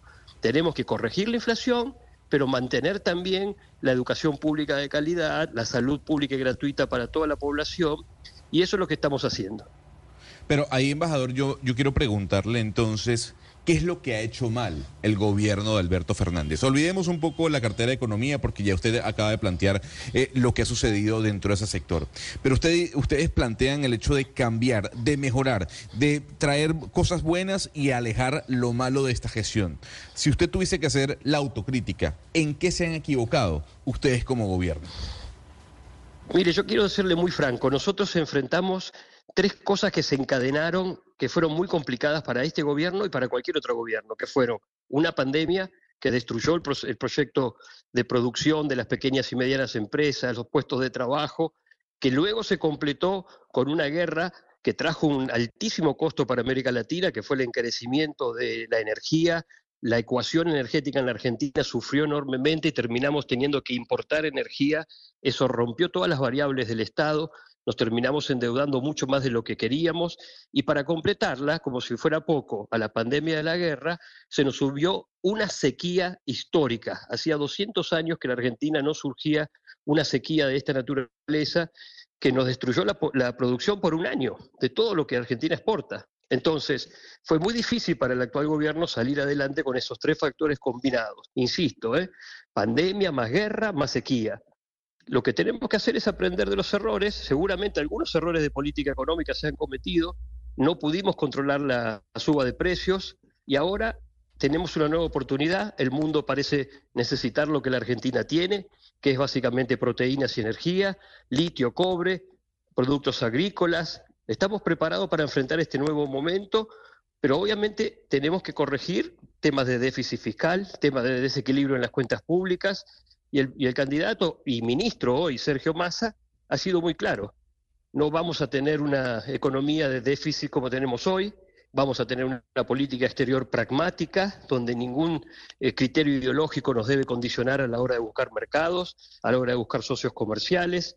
Es decir, insisto, como dije al principio de esta conversación, continuidad y cambio, cambio y continuidad. Eh, embajador Martínez, entiendo que usted es muy cercano eh, al señor más en temas de política exterior y le quiero preguntar ¿Cómo sería la política exterior o, la orientación de ustedes? Porque si uno coge la historia, pues los, gobiernos kirchneristas se alinearon duramente a principios del siglo, pues con el socialismo del siglo XXI, eran socios de Chávez eh, y últimamente cercanos a Rusia también. ¿Se, seguiría esa línea o en un, un gobierno de masa, cuál sería el sentido de la política exterior? Mire, se lo voy a decir claramente, la política exterior de Sergio Massa va a ser una política exterior pragmática, una, política exterior con el interés nacional antes que ningún tipo de vinculación ideológica con ningún sector. En comercio e inversiones vamos a ser amigos de todos y satélite de nadie. Vamos a tener una política muy enfocada en buscar mercados, buscar socios comerciales, ingresar a todos los foros que nos sean importantes a la hora de exportar trabajo argentino y manteniendo los valores históricos de la política exterior argentina de muchos años, de 50 años, yo diría. Protección de la democracia y los derechos humanos en todo el mundo, defensa de la agenda de género y defensa de las minorías que son discriminadas a lo largo y a lo ancho del mundo, la defensa sin ningún tipo de límite de nuestra soberanía en Malvinas, que vamos a poner mucho énfasis allí. es decir, ustedes han sido una política exterior con la Argentina en el chavismo. Por ejemplo, ustedes eh, con Maduro, ¿qué posición tendrían? Porque el, kirchnerismo siempre nosotros, muy cercano Nosotros, vuelvo a insistir, nosotros tenemos una política exterior diseñada para tener buenas relaciones con todos los países, enfocándonos en el interés argentino. Queremos cooperar con todos, amigos de todos, satélite de nadie. El interés argentino prima sobre toda eh, otra vinculación. No entendemos a la política exterior como un campo ideológico, no es ese el objetivo de la política exterior para nosotros. Queremos buenas relaciones con Estados Unidos, con China, con todos los países con los que tenemos un vínculo histórico, comercial, etcétera. En el caso, usted mencionó el caso de la guerra, usted mencionó el caso de Rusia. Nuestra posición ha sido pública y clara. Condenamos la invasión de Rusia a Ucrania. Condenamos y le pedimos a Rusia que se retire porque ha invadido un territorio de otro país. Así que va a ser clara nuestra política exterior. Embajador Martínez, quiero volver a la, a la pregunta anterior, la que le hacía a mi compañero Gonzalo Lázari, porque me llamó la atención su respuesta. Eh, usted dice que es que pues eh, se juntaron como todos los males, ¿no? La pandemia, la guerra y la sequía, pero realmente, pues todos los países eh, tuvieron que enfrentar la pandemia. Eh, la guerra ha afectado a todos los países y la sequía, pues no solamente ha afectado a Argentina y, no todos los países tienen más del 40% de su población debajo de la línea de pobreza y, y con unos niveles de indigencia también tan altos, sobre todo viniendo de donde ustedes vienen. Entonces, francamente, a mí no me deja como satisfecha esa, esa respuesta y yo quisiera insistir como en ese mea culpa, eh, si es que cabe la posibilidad que ustedes hacen por todos los años que llevan en el gobierno. Mire, los, gobiernos que usted menciona se combinan con distintos signos políticos. El gobierno anterior a este los últimos cuatro años anteriores a este gobierno fueron un gobierno de signo distinto. En ese gobierno, el gobierno del, presidente Macri, la Argentina se endeudó en 47 mil millones de dólares con el Fondo Monetario Internacional.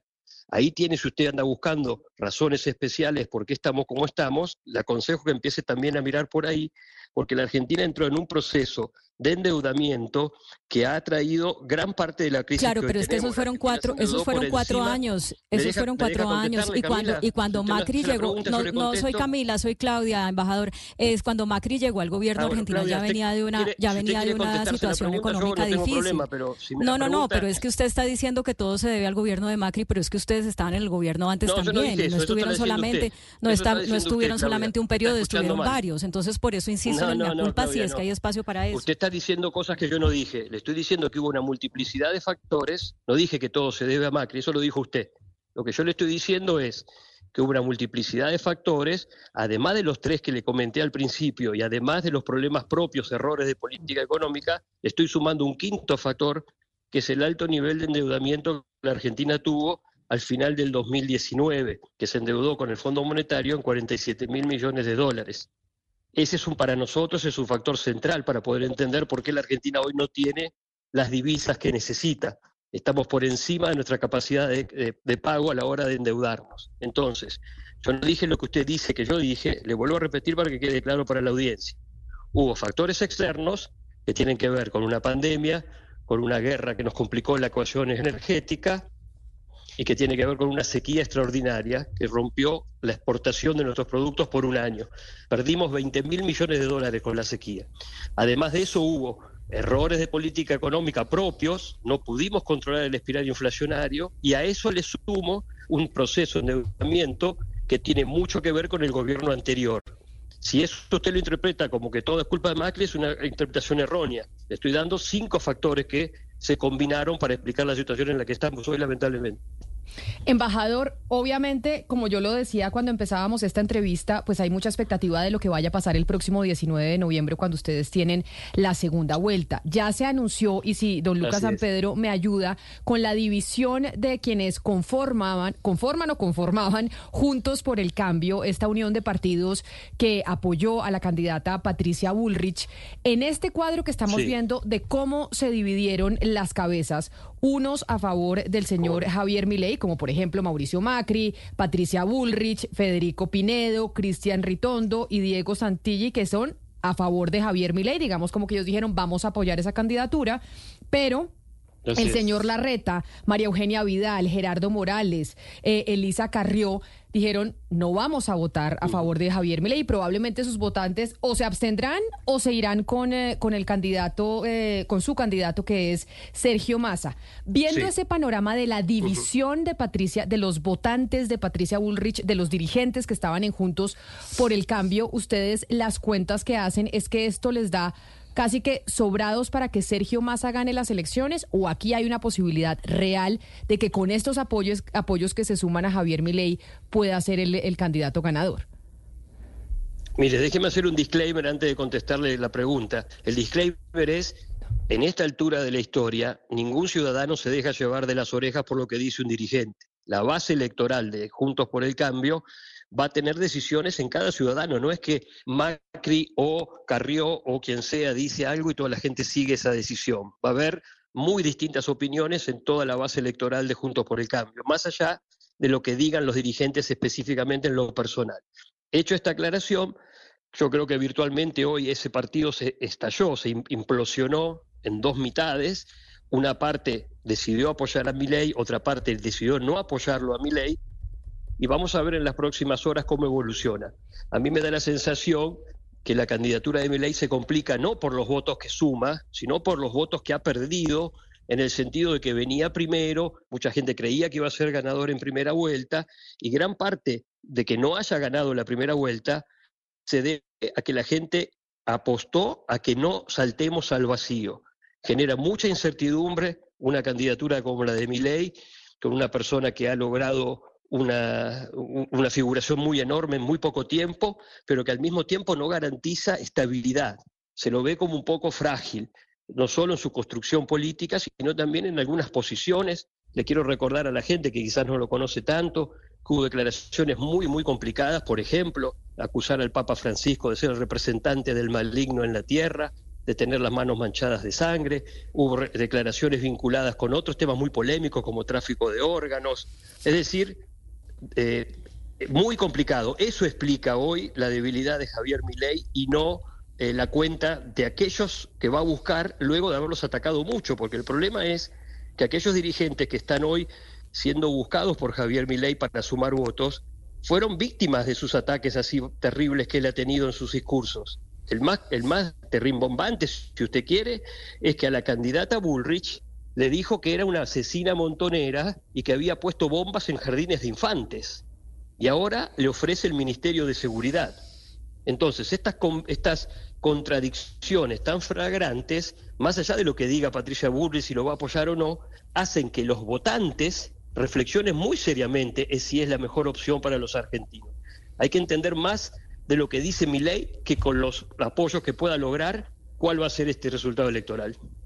Pues es el eh, embajador de Argentina en Suiza, pero además es el referente en política exterior del actual candidato presidencial en Argentina, Sergio Massa, y muy probablemente, creo yo, es mi apuesta, el próximo presidente de ese país. Embajador Martínez Padiani, mil gracias por regalarnos estos minutos aquí para los micrófonos eh, de Mañanas Blue. Un placer haber podido conversar con usted. No, el placer es mío, les envío un fuerte abrazo y por supuesto que quedo a disposición. Ojalá que, pronto podamos conversar nuevamente. Claro que sí, un abrazo grande, 11 de la mañana, 29 minutos. Esta entrevista con el señor Martínez Padiani, quien es dentro de la campaña de Sergio Massa uno de los que orienta la política exterior, a pesar de que pues está de embajador en Suiza, nos deja ver muy claro qué fue lo que pasó el pasado fin de semana en ese país y por qué la sorpresa de que ganara Massa esa primera vuelta, a pesar de que las encuestas así no lo, no lo evidenciaban, Sebastián. Y es que, pues, la gente en Argentina, frente al discurso que acabamos eh, de escuchar, que es mucho más moderado que el que seguramente plantea Cristina Fernández o del que plantea el, eh, el actual presidente argentino, frente a la incertidumbre de lo que pueda pasar con Javier Milei, dijo, mejor malo conocido que bueno por conocer. Y también creo que parte del éxito de ellos, Camila, ha sido lo que usted le decía, desligarse de la situación actual, del, del drama actual. Y ellos, eh, no sé si usted ha visto en estos días, me, impresiona que se están quitando el suéter de kirchneristas. Es decir, eh, Cristina Kirchner es la vicepresidenta del gobierno, todos los hijos de Kirchner encabezan las listas para ser diputados son un espacio kirchnerista, pero como ahorita el kirchnerismo es muy impopular, pues están como desligando esa responsabilidad y se presenta como un candidato, lo que usted dice, alternativo, moderado, independiente, póngale el, el apelativo que sea, y esa es como la apuesta de ellos, de, de representar como algo intermedio y algo, y algo que pueda ser cierto. 11 de la mañana, 30 minutos. Vamos a hacer nosotros una pausa, pero no se muevan porque tenemos información de último minuto sobre la situación en el departamento del Cauca, esa comunicación en donde supuestamente la registraduría y el gobierno nacional habían invitado a las disidencias de las FARC a instalar las mesas de votación para este fin de semana. Hacemos la pausa y volvemos con la comunicación que emite en estos momentos la registraduría y el gobierno nacional al respecto de ese comunicado.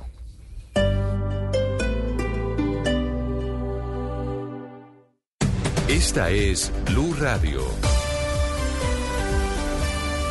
Sintonice Blue Radio en 89.9 FM y grábelo desde ya en su memoria y en la memoria de su radio.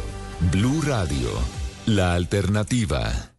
Ahorra y vende tus productos en línea con la conexión de ETV. Lleva internet fibra óptica de 300 megas para tu negocio con el 50% de descuento los primeros cuatro meses. Además, te damos seis meses de app Besi para que puedas crear tu tienda virtual. Llama ya 601-371-4000. Válido del 15 de octubre al 15 de noviembre de 2023. Aplican términos y condiciones en etv.com slash TIC. Si es opinión, ¿Qué es lo bueno, lo malo y lo feo de esta encuesta? A mí me parece lo bueno que tenemos el recurso de una encuesta para saber qué está pensando cada ciudad sobre cada uno de sus candidatos. Lo malo es la hay unos temas que mide la encuesta de Inbamer. Cuando usted los compara con los can- con los alcaldes que están saliendo, pues no cumplieron. El problema de la inseguridad es penoso en todas las ciudades. Y voy a decir lo que me pareció. El señor alcalde alcalde de Cali es el alcalde que tiene la peor imagen. Eso no es justo con una ciudad como Cali, que tengan un alcalde que lo desprecien de esa manera porque hizo, según los caleños, una pésima función. elegir bien. Si es humor, Y si ya en el delicioso se le volvió como candidato en campaña, es más lo que habla que lo que cumple.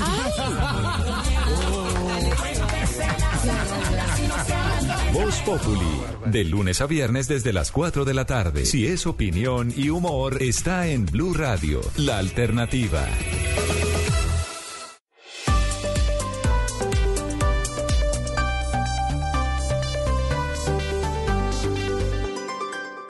Completa la ultra velocidad de tus servicios hogar portándote a pospago con cobertura 4G y más beneficios por ser todo claro. Llama a numeral 400. Aplican términos y condiciones en claro.com.co. La noticia del momento en Blue Radio. Son las 11 de la mañana, 33 minutos. Como se los habíamos anunciado, hay pronunciamiento de parte de la Registraduría Nacional y también de parte del Ministerio de la Defensa. ¿Por qué? Porque se había conocido un comunicado de parte de la oficina del Alto Comisionado de Paz, el señor eh, Danilo, mencionando que este fin de semana los integrantes de las disidencias de las FARC de Iván Mordisco estarían en la jornada de apertura de las elecciones del 29 de octubre en Popayán, en el departamento del Cauca, una de las zonas del país con mayor riesgo para muchos de su- sus votantes de ir a las urnas. Por supuesto, esto sorprendió. ¿Cómo podía ser posible que frente a una negociación que no ha llegado a su fin, abriendo las mesas con las instituciones eh, colombianas, estuvieran las disidencias de las FARC? Una gran crítica a la registraduría de cómo iba a ser posible que iba a estar sentada al lado de los representantes de las disidencias de Iván Mordisco. Por esa razón, hay comunicación, Andrés, de parte de la registraduría frente a este caso que, por supuesto, genera o generó bastante indignación en el país. Camila, un- una, una aclaración. eh, este comunicado es de la mesa de negociación y es firmada por el señor eh, Camilo González Pozo, eh, no por el eh, comisionado Danelli Roda, sino por eh, Camilo González Pozo. Y, y el comunicado lo publica es la mesa de negociación. Y alias Andrei, como Sí, delegado de- del correcto. Estado, del conocido Estado Mayor Central, las disidencias de Iván Mordisco Camila, y es un comunicado que acaba de emitir el Consejo Nacional Electoral, su presidente Alfonso Campos, y la Registraduría Nacional del Estado Civil y el registrador nacional Alexander Vega.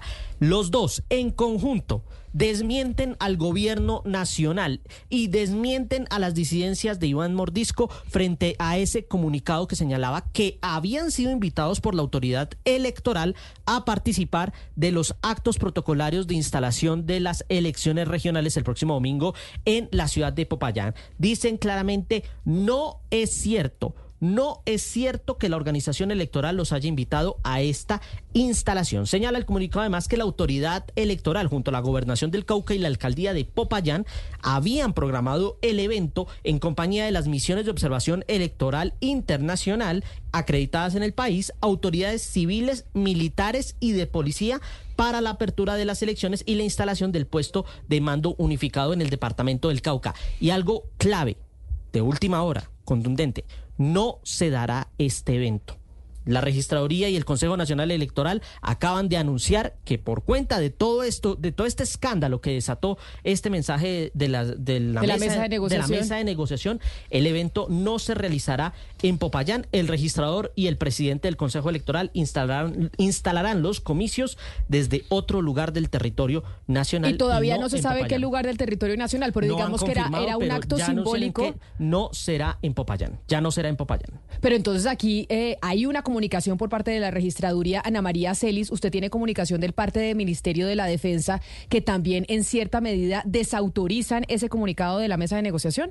Camila, pues mire, en ciertos minutos el Ministerio de Defensa va a emitir un comunicado diciendo que lo que pasó el día de hoy es un error de comunicación y que no es totalmente cierto, que es algo que ya van a aclarar, que el ministro dijo, pues no se va a referir eh, puntualmente al tema como vocero, pero diciendo eso, o sea, no, no, no es cierto, le fue un error de comunicación, ya lo vamos a corregir, pero Camila, lo que dicen en el ejército es que eh, donde eso hubiera sucedido hubiera sido un golpe a la institucionalidad del ejército muy grave y afecta también la, la moral de las tropas que en ese momento están en, en terreno, ¿no? Recordemos que el ministerio, el general Giraldo, el comandante de las fuerzas militares, está intentando entrar al plateado el día de hoy, que es el corregimiento más minado en todo el país en el Cauca.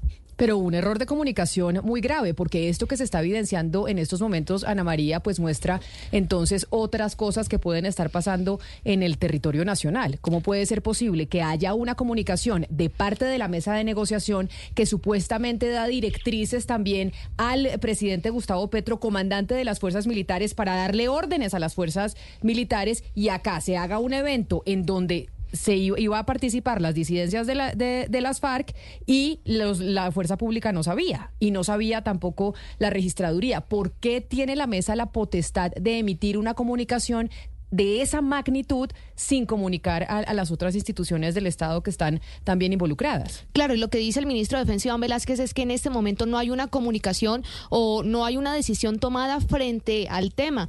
Lo que le decía, eh, pues para la tropa militar que en este momento está en terreno, pues es una decisión muy fuerte para ellos, sobre todo porque, por ejemplo, en esas minas antipersona caen muchos soldados, que eso siembra las disidencias de las FARC para evitar que ellos avancen y que no se había podido desplegar además eh, todo el plan de democracia en esa zona, en el Cauca, porque mm, las disidencias no dejaban. Entonces, mm, se corría el riesgo de que no se realizaran también las elecciones en este sector. Mi, mire, Camila, se hablaba, el registrador Vega hablaba de 72 eh, puestos de votación donde no se había podido llegar con el material de los cuales eh, eran 21 donde tenían ese problema de orden público y él dijo ayer es que están eh, acordando los protocolos entre las disidencias de las FARC, el gobierno y los garantes, la ONU y la OEA para que pudiera entrar el material electoral y la respuesta del ministro Velasco y del ministro de Defensa es que no queremos evitar una masacre. Podemos entrar mm. con toda la autoridad, podemos entrar. Y desde, eh, desde el recorrido que está haciendo el ministro del Interior, ya eh, más adelante les podremos dar más detalles, pero le cuento esto, desde el, desde el recorrido que está haciendo el ministro del Interior en los diferentes puestos de mando unificado en el país, se refirió también a este tema y lo que dice es que es, ellos tampoco fueron los que invitaron que es el registrador Vega el que tiene que responder. Entonces, ¿Quién, quién, quién tiene que responder por este...? Eh... O sea, ellos le están diciendo al registrador Vega que es el responsable, pero la registraduría, ¿por qué va a ser la responsable? Dicen que el responsable... Es que el, el comunicado de la mesa en el punto tercero dice algo clave. Dice... Eh, eh, vamos a participar a la par de invitación de la autoridad electoral. La autoridad electoral es la registraduría y el Consejo Nacional Electoral. Entonces la autoridad electoral dice, nosotros no los invitamos, el gobierno nacional dice, nosotros tampoco fue la registraduría, entonces, ¿quién los invitó para que anunciaran hoy que iban a estar en esa, Pero es en que esa fíjese, instalación? Fíjese que en, el, en, el, en la primera frase del comunicado de la mesa dice claramente, en la primera sesión de la mesa de diálogos de paz se abordaron los temas propuestos por la registraduría. O sea, ellos de entrada dicen que los tres puntos que tienen son propuestas de la registraduría, la mesa. Y hay una cosa, Camila, cuando usted empezó a hablar, dijo Danilo Rueda. Qué pena, pero esto sí es Danilo Rueda. Aquí están firmando, claro, el, el señor González Pozo por parte del gobierno y Andrea Bendaño por parte eh, de, De las, las disidencias. disidencias. Pero perdóneme, eh, a la cabeza está Danilo Por Rueda. eso era, por eso era que yo Rueda- decía que era una comunicación, responsable. que era una comunicación del, del del alto comisionado. Si usted le suma que eh, fue el el martes, martes o miércoles que se dio un encuentro del registrador Vega, el eh, alto comisionado para la paz eh, Danilo Rueda y los integrantes de la mesa de negociación, don Camilo González Pozo y don Andrea Bendaño y los delegados estuvieron reunidos en un hotel en el occidente de Bogotá. Lo que en, su momento decía el registrador es, yo fui es a pedir que por favor, eh, algo que yo había pedido desde todas las comisiones electorales y era que respondieran si en los decretos de cese al fuego se iban a respetar las elecciones y que resolvieran el permiso para que pudiera entrar el material electoral o se permitiera la entrada del material electoral y la fuerza pública a estos municipios del Cauca donde no, no han podido llegar los tarjetones. Y ahora salía- plateado. Exactamente, y ahora salen con esta sorpresa de que iban a aparecer en Popayán, en la tarima del acto protocolario que es del Estado. Es que no es, no es un acto del gobierno, es el Estado instalando la democracia, las elecciones regionales. Pero eso no tiene antecedentes, Camila. Que yo recuerde, o sea, una zona de Colombia ve- ve- vetada para la- las fuerzas militares en medio de una contienda electoral, no, no lo recuerdo yo. Y es que dos veces han intentado ingresar las tropas del ejército al Plateado, que es un corregimiento del municipio de Argelia en el sur del Cauca, para brindarle seguridad a los votantes y a los candidatos durante la jornada del domingo, pero han sido hostigadas por parte de las disidencias de las FARC, la, columna Carlos Patiño. Hay más de un centenar de hombres de la Fuerza de Tarea eh, Urbana número 3 de la Tercera División del Ejército a la espera del orden de- de- del Ministerio de Defensa. para poder asumir el control de esa zona del Cauca en donde hay más de 8 mil personas inscritas para votar. Se le cuestionó, por supuesto, por parte de los periodistas en las últimas horas al comandante de las fuerzas militares, al general Elder em, em, Giraldo, y esto fue lo que respondió. Dijo que eh, la tropa no se ponía de rodillas frente a la criminalidad. Aquí no se está humillando a nadie, antes por el contrario, rescato y valoro el valor de nuestros hombres. No se está pasando por alto el valor ni se está deteniendo el ímpetu de nuestro ejército nacional, de las fuerzas militares. Esa es la respuesta del comandante de la Fuerza Militar frente a esta situación. Están esperando los militares la orden para poder ingresar al plateado y a seis veredas que hacen parte de este corrimiento de Argelia. Camila. Sí, eh, eh, Hugo Mario, ahí hay algo pues muy impresionante en la, en la, entrevista que dio esta mañana el alcalde del Plateado cuando él decía, esto ha sido, ha pasado hace muchísimos años, es decir, no es de este gobierno, hace muchos años que está pasando esto, pero ese comunicado que se publicó esta mañana y que ahora pues están, eh, digamos que, que ahora se está eh, desmintiendo, lo que es es una especie de aceptación, Camila, como que hay un, un estado alterno, es que es, que es, una, es una cosa gravísima, como es decir, aquí hay un estado alterno y uno por supuesto que está eh, de acuerdo con que haya diálogos de paz, que todos queremos que haya paz en Colombia, pero es que entregar el momento de, pues el momento máximo de la democracia, que es el momento del, de la, del inicio de unas elecciones re, regionales de esta manera, es gravísimo. ¿Y sabe qué es lo que creo yo acá? El gran quiebre, no creo que ni siquiera sea con registraduría o, o los actores que estamos mencionando. Ahí lo que falta es que se siente el ministro Iván Velázquez, que se siente con Danilo Rueda. Es que era lo que yo le decía Danilo. Rueda, Danilo Rueda se tiene que sentar a, a acordar cosas con el, con el eh, ministro Iván Velázquez, él no puede pasar eh, por encima del ministro como si no existiera. Claro, pero aquí le están echando toda la culpa a la registraduría. Aquí se está acusando a la registraduría y usted decía, Hugo Mario, yo no tengo memoria de que esto hubiera sucedido en el país. Por eso déjenme saludar a Juan Carlos Galindo, quien fue registrador nacional del 2015 al 2019 y nos puede ayudar a entender si esto lo habíamos visto antes. Doctor Galindo, bienvenido, mil gracias por atendernos. Buenos días, Camila, para ustedes en la mesa de trabajo, para todos los oyentes de Mañanas Blue, un feliz día. Pues no, esto es absolutamente inédito que tengamos que, previo a un evento electoral, pedir permiso a los delincuentes para poder ingresar el material electoral para el próximo domingo. Es, es una responsabilidad definitivamente del gobierno nacional, de la fuerza pública, habilitar la seguridad de las zonas para que pueda transitar el material electoral y para que los ciudadanos puedan acudir con tranquilidad a las, a las urnas. La tarea de la registraduría y del Consejo Nacional Electoral es simplemente brindar la logística electoral.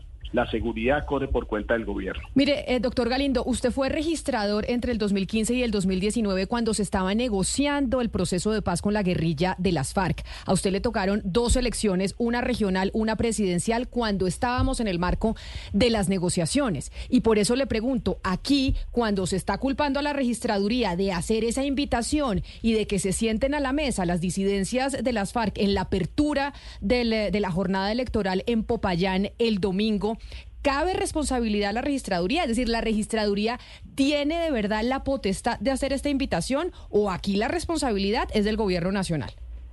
Pues la responsabilidad de la registraduría y del, Consejo Nacional Electoral es brindar toda la, la logística, los operativos de traslado, de disposición de material, jurados de votación eh, y todo lo que significa ese proceso.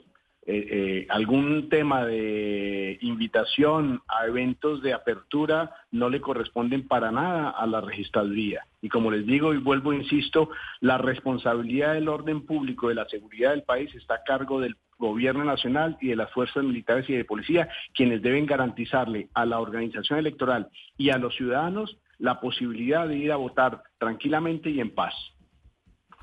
Eh, doctor Galindo, eh, este, este tipo de, de, situaciones eh, o estas complicaciones que se han visto con el proceso electoral que se va a abrir este domingo, eh, tienen dos particularidades. Uno es el tema de orden público, que es lo que hemos venido hablando, pero otro es eh, el registrador Vega señalaba ayer que en 51 eh, de puestos de votación no había podido llegar el material electoral porque la distribución que se hacía a través de los helicópteros de la Fuerza Aérea no, no, no estaban operando porque estaban en mantenimiento. Y el ministro Velasco le eh, prácticamente le dijo al señor registrador, es que usted es el organizador de las elecciones y qué bueno que reconozca que no pudo organizar este tema de los helicópteros. En su paso como la, por la registraduría, ¿cómo fue ese manejo, por ejemplo, ese traslado por helicópteros? ¿Lo disponía siempre la fuerza pública o, tu- o tenían que recurrir a, a actores privados? Pues mire, el, el trabajo que tuve yo durante mi gestión como registrador fue de mucha colaboración, como ordena la constitución política, un trabajo coordinado y armónico entre las diferentes instituciones. Así trabajamos con el gobierno nacional, con la fuerza pública, logramos las colaboraciones para el desplazamiento del material electoral a los sitios más recónditos, algunos por cuenta de la registraduría, pero otros con el apoyo de las fuerzas militares, particularmente los eh, sitios más remotos, más recónditos, nos ayudó siempre la Policía Nacional y las fuerzas militares. Entonces, es un trabajo coordinado porque el, proce- el proceso electoral es un proceso de Estado, no es solo de la registraduría. Todas las autoridades, todos los partidos y movimientos políticos, los ciudadanos, todos somos partícipes de ese proceso y todos debemos colaborar para, para que salga en forma adecuada, eh, adecuadamente y los resultados puedan ser conocidos por todos. Pero entonces, siempre, re- ex registrador eh, Galindo, siempre quien presta el servicio para llevar esos, eh, digamos, ese material, es- esa papelería a los sitios apartados del país para las elecciones ha sido las fuerzas, han sido las fuerzas militares. No es que la Pues, registraduría eh, tenga que no, contratar aviones o registraduría- helicópteros. No, la registraduría en algunas ocasiones eh, contrata transportes para diferentes sitios, pero hay algunos, o bien por dificultades de ubicarse de manera remota, por no haber eh, medios de comunicación adecuados, o por estar en circunstancias de orden público complejo, en donde contábamos con el apoyo de la Policía Nacional y de las fuerzas militares. Pues es el ex registrador Juan Carlos Galindo quien estuvo al frente de esa entidad del 2015 al 2019. Doctor Galindo, muchas gracias por haber estado hoy con nosotros y ayudarnos a aclarar el panorama en medio pues de esta confusión que hay alrededor de ese comunicado que se conoció en donde pues supuestamente las eh, elecciones regionales de este año iban a estar eh, con eh, disidencias de las FARC a bordo en el evento. ¿Se imagina esa foto, Camila? No, pues una no, vergüenza. muchas gracias a ustedes por la invitación y estamos atentos. Un saludo especial, no una vergüenza, por eso la ¿Se Esa foto, la foto del registrador nacional Alexander Vega, el presidente del Consejo Nacional Electoral, un delegado del Gobierno Nacional, el gobernador del Cauca, el alcalde de Popayán y al lado don Andrea Bendaño o incluso el propio Iván Mordisco parados ahí. Nosotros, Imagínese. nosotros nos comunicamos con eh, el doctor eh, Camilo González Pozo, quien firma la comunicación, y pues no fue posible. Los comunicamos desde muy temprano para que nos pudiera explicar sobre esa carta que se, que se dio a conocer, que obviamente sorprendió al país y no ha sido posible. Llamamos al senador Iván Cepeda, que ha estado también pues desde eh, la estrategia de esta paz total, y tampoco eh, pudimos hablar con él, porque acá sí hay algo que tiene que explicar el gobierno nacional. No Danilo Rueda, acá tiene la Casa de Nariño que explicar por qué razón esta comunicación se dio, porque no se da esa comunicación de Camilo González Pozo en conjunto con eh, el señor Andrei, eh, representante, vocero de las disidencias de las FARC, sin anuencia de la Casa de Nariño. Y si eso se está dando sin anuencia de la Casa de Nariño, quiere decir que esa mesa de negociación no tiene control, que Es la que- Casa de Nariño no controla y desde la Presidencia de la República no controlan esa mesa. Yo, Camila, intuitivamente creo que el problema va por ese lado. Yo creo que Danilo Rueda cree que es una rueda suelta. Él cree que por su lado él puede hacer lo que quiera y que un comisionado de paz, que un alto comisionado de paz tiene el la potestad de hacer las cosas por su lado y tiene esa libertad. Y no.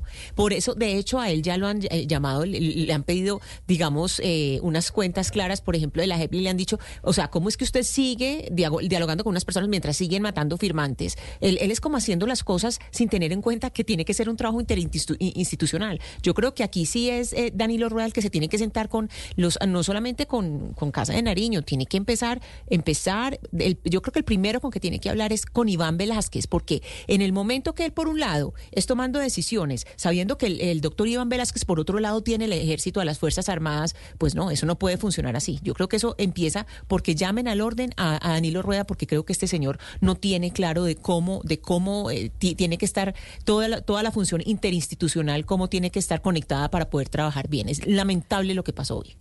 Eso, pero también que el, el presidente Petro dé una, un mensaje claro al país de cómo es que pretende hacer la paz total, porque quienes estamos a, favor de los esfuerzos de paz con todos los grupos violentos, porque además es un mandato que por constitución el presidente o cualquier presidente debe cumplir, pues eh, digamos que tenemos cierta esperanza en que a pesar de lo despelotado que ha sido este, esta estrategia de la paz total, pues pueda llegar a ir desactivando violencias. Pero con estas señales tan desafortunadas, tan confusas, que evidencian un descontrol y una falta de liderazgo y de coordinación entre los propios miembros del gobierno, pues uno no sabe si como ciudadano debe seguirle apostando al apoyo a este tipo de procesos. Entonces aquí es, creo yo, muy necesaria la voz del presidente eh, Gustavo Petro para explicarle a la ciudadanía eh, este modelo de paz total y si estas confusiones y estos despelotes eh, él los conoce o, o va a poner algún tipo de orden o hacen parte de la estrategia. Pero mire, Claudia, no, es que yo creo, lo que creo es que no hay estrategia. Este despelote, este sainete, la verdad es que tiene razón el registrador Galindo. Nadie en Colombia tenía conocimiento. E, este hecho inédito jamás en la historia nacional haya ocurrido. Es decir, esa foto que se dejaría para el final, al final de la negociación, va a aparecer ahora. Supuestamente era, era este domingo, el día más importante en la democracia colombiana, que es el día de las elecciones. Tener allí un grupo ilegal un grupo al margen de la ley, al lado de la institucionalidad, al lado del Estado, sin haber firmado un solo documento. Eso jamás se le pasó por la cabeza a absolutamente nadie. Es que el señor Mordisco y toda su, su, gente armada y sus bandidos, para decirlo de esa forma, tienen que entregarle al, al, Estado colombiano muchas cuentas. Es como si en un anuncio de negociación apareciera en su momento el señor Pablo Escobar al lado de del registrador nacional. Porque es que el señor Mordisco está señalado de secuestros, de narcotráfico, de todo tipo de delitos. Esa es la foto que de verdad querían reentregarle al mundo y a Colombia el gobierno colombiano, el señor Danilo Rueda, que por supuesto no es una rueda suelta. El señor Rueda le entrega cuentas al presidente de la República y el presidente de la República en su momento tendrá que explicarle al país por qué ocurrió este sainete al que estamos presenciando en el día de hoy y que se iba, que se iba a dar el domingo según, según el comunicado que se conoció previamente. Entonces aquí tienen que rendir cuentas los ministros Velázquez y Velasco, el señor Danilo Rueda los señores de las autoridades también, el registrador, por supuesto. Porque es que no, pero, pero es una gravedad extrema, Camila. Eh, claro que es una gravedad extrema. pero Oscar, aquí tiene que dar una explicación la Casa de Nariño. O sea, esto no es, eh, y, explicar si es que aquí tenemos una mesa de negociación, como decía Ana Cristina, como una rueda suelta. Aquí tenemos esa negociación de la paz total. ¿Es una rueda suelta? ¿O aquí el comandante en jefe del país, que se llama Gustavo Petro, está al mando y comandando esa mesa?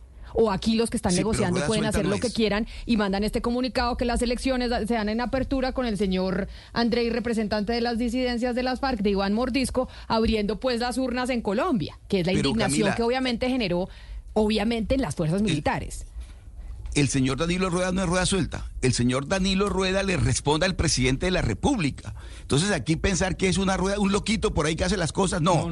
aquí encima hay un jefe que es el comandante de la fuerza militar, el comandante supremo de nuestras fuerzas militares es el presidente de la República. Y por consiguiente es el que le da las órdenes a la rueda suelta. de tal manera que esa rueda suelta no existe. Suelta no es que no es que sea fuera del gobierno, sea un loquito, sino, por ejemplo, quejas que se han oído de otros ministerios que la comunicación de los ministros y muchos de los salientes lo han contado, no hablábamos con el presidente. Entonces, yo creo que lo que Camila eh, pregunta y yo lo continúo es hay comunicación entre el presidente Danilo Rueda. Por ejemplo, esta decisión, Danilo Rueda tuvo la oportunidad de consultársela y el presidente tiene comunicación permanente porque hay ministros que no que no hablan con el presidente y no es que uno se lo invente, sino que los que han salido nos lo han contado. Decían, yo tenía esta reunión, este plan, y fue imposible que Laura Sarabia nos agendara una cita con el presidente. Entonces no, sabe uno, Camila, si, si Danilo Rueda, pues como no pudo hablar con el presidente, pues decidió hacer esta cosa. Camila, eh, para darle una noticia también de último minuto, ya se confirma el lugar donde se va a hacer la apertura institucional de las elecciones va a ser en la ciudad de Armenia. ¿Y por qué eligieron Armenia? Porque habían elegido Popayán por, la, por el significado que era la situación de seguridad en el departamento del Cauca. ¿Por qué se fueron para Armenia? Yo le puedo decir que es más una interpretación que un hecho. No han dado razón específica, pero yo creo que es después de todo este despelote, quieren seguir tratando de mantener una imagen de que no es una instalación en Bogotá como siempre, sino que están en las regiones y por eso escogieron, buscar una ciudad y dijeron, bueno, hagámoslo en Armenia. Pero es más por una reacción a esta situación tan compleja que desató este, este comunicado de la mesa de diálogos. Y que ya nadie sabe quién es el dueño, quién es el, el autor responsable. Sí, porque todos se echan la pelota, son las 11 de la mañana, 57 minutos. Vamos a hacer una pausa y volvemos con la actualización de noticias de hoy, viernes, antes de elecciones regionales. Estás escuchando Blue Radio. Desde que me cambié al internet de Claro, mi negocio no para de crecer. Llevo internet de 500 megas, televisión para tu negocio y telefonía fija y recibe hasta cuatro meses con el 50% de descuento. Llama número al 400 o visita nuestros puntos de venta y pregunta por todas nuestras ofertas. Oferta válida del 1 al 31 de octubre de 2023. Aplican términos, condiciones y restricciones de cobertura en claro.com.co slash negocios.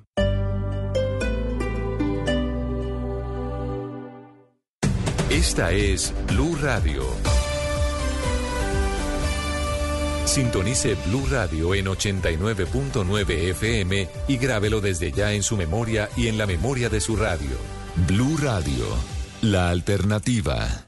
Y seguimos a esta hora en Blue Radio. Crea tu tienda en línea y alcanza nuevos clientes, llevando internet fibra óptica ETV de 300 megas con el 50% de descuento los primeros cuatro meses. Además, tendrás acceso por seis meses a la app Vesi para crear tu tienda en línea y modernizar tu negocio. Llama ya al 601-371-4000, válido del 15 de octubre al 15 de noviembre de 2023. Aplican términos y condiciones en etv.com slash TIC. Buenos días, hoy los colombianos se preparan para las elecciones. Votar es la mejor elección. Con su voto, su opinión cuenta. Con su voto, ejerce sus derechos. Con su voto, decide y elige libremente. Con su voto, hace parte de la democracia. Salir a votar es la mejor elección. Salga, elija y vote este 29 de octubre. Blue, más que radio. Hola, soy Pilar Quintana. Un saludo para los oyentes de Mañanas Blue 10 AM. Los libros son importantes para mí porque nos permiten entendernos. Muchas veces, muchas veces funcionan como un espejo en el que nos miramos. Leyendo y a través de los libros eh, entendemos lo que somos, no solo nosotros como personas, sino nuestro mundo. Creo que los libros y la literatura son un espacio para la reflexión, para conocernos mucho mejor de lo que creemos conocernos eh, de un vistazo o, de una mirada.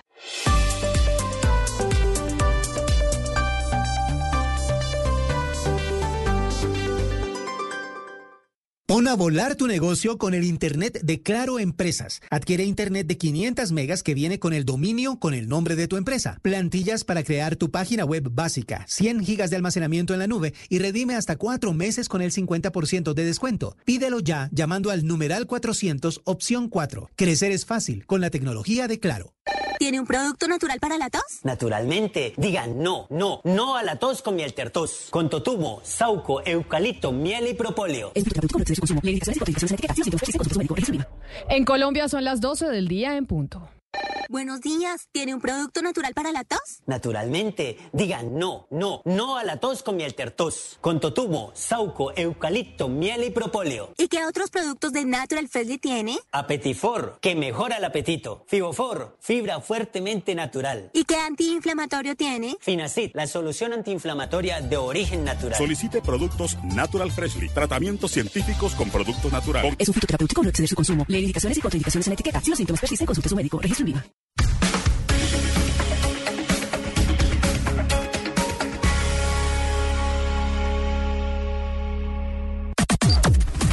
Las noticias del mediodía en Mañanas Blue. Y seguimos actualizando las noticias a esta hora, cuando estamos de viernes a pocas horas de las elecciones regionales del domingo. Y precisamente sobre las elecciones regionales y la indignación que hay alrededor del comunicado que salió de la mesa de negociación con la- el Estado Mayor Central, que son las disidencias de las FARC de Iván Mordisco. Ana María Celis, hay un nuevo pronunciamiento por parte del ministro de Defensa, Iván Velázquez, que acaba de producirse. Camila, pues lo que él dice en ese momento es que rechazan de manera contundente que las disidencias lleguen a ser parte del evento de la apertura de las elecciones. Y es que hace un rato hablábamos que se estaba pronunciando sobre el- la presencia de las disidencias de las FARC al mando de Iván Mordisco en la instalación de estas elecciones. Y lo que buscan ahora es aclarar la posición del gobierno afirmando que no hay una decisión frente al tema y que lo que pasó es un error que no puede mantenerse si se trataba de un error de comunicación.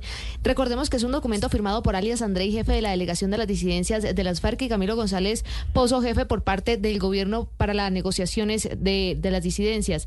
El evento iba a ser inicialmente en Popayán, en el Cauca, y ahora el ministro de Defensa Iván Velázquez lo que dice es, abro comillas, rechazo categóricamente la presencia del Estado Mayor Central en cualquier escenario relacionado con la próxima jornada electoral. Su participación es inaceptable en actos protocolarios y en puestos de votación en cualquier lugar del país. Cierro comillas. Fue el rechazo del ministro de Defensa Iván Velázquez ante lo que está sucediendo el día de hoy, Camila. Ese es un trino que acaba de poner el ministro de la Defensa a través de su cuenta de X y entonces surge, don Slobodan Wilches, la pregunta todavía de quién dio la orden, quién emitió el comunicado y quién autorizó que esta invitación se diera para abrir las urnas el domingo. Esa es la gran pregunta y como ustedes indicaban hace algunos minutos, eh, Camila, la respuesta está por el lado del comisionado para la paz, aunque el comunicado conjunto entre el gobierno y las disidencias, donde en principio confirmaba la presencia eh, en la instalación de la, las elecciones el próximo domingo, pues obviamente el alto comisionado para la paz es la persona quien tendrá que responder porque de dónde salió esta autorización o quién le confirmó a él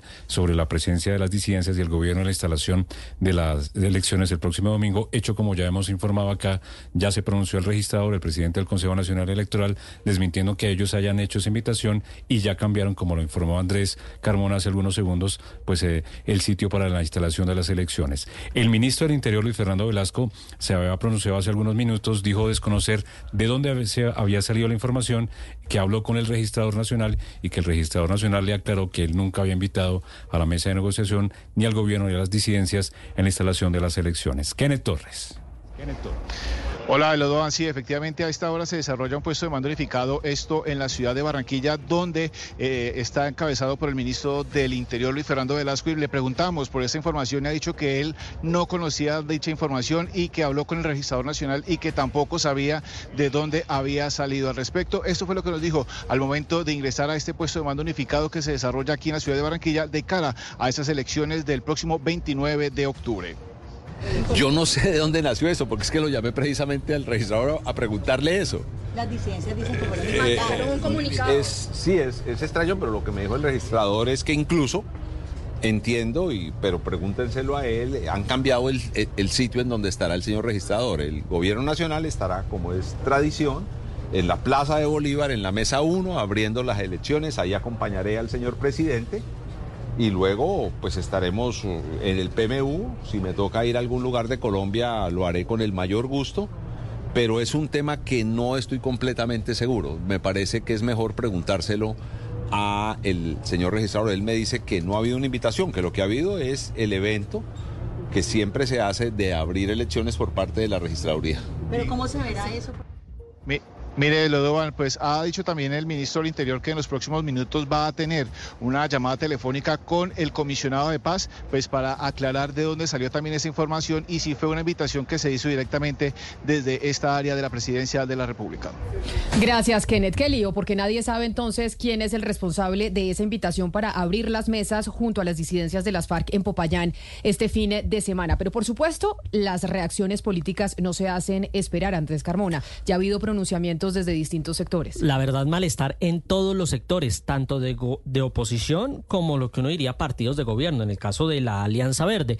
Pero escuchemos lo que dice Paloma Valencia, senadora del Centro Democrático y originaria del Cauca, ¿no? E, ella es de Popayán y escuche bien lo que está diciendo sobre este, este embeleco en el que nos metieron las disidencias de la. Escuchemos colombianos, hay que hacer un llamado de alerta. Están entregándole un gobierno a los terroristas. En más de 21 municipios le piden permiso tanto la registraduría como el gobierno para poder entrar.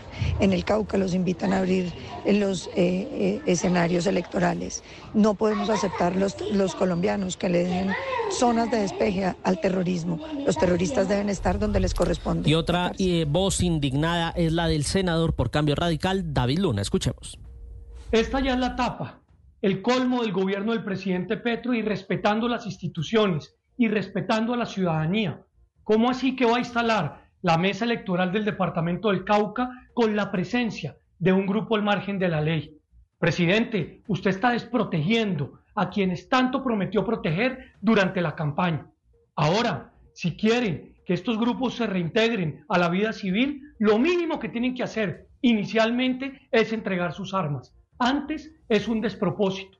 Parece usted el jefe de debate de los grupos al margen de la ley y no de los ciudadanos libres que quieren votar.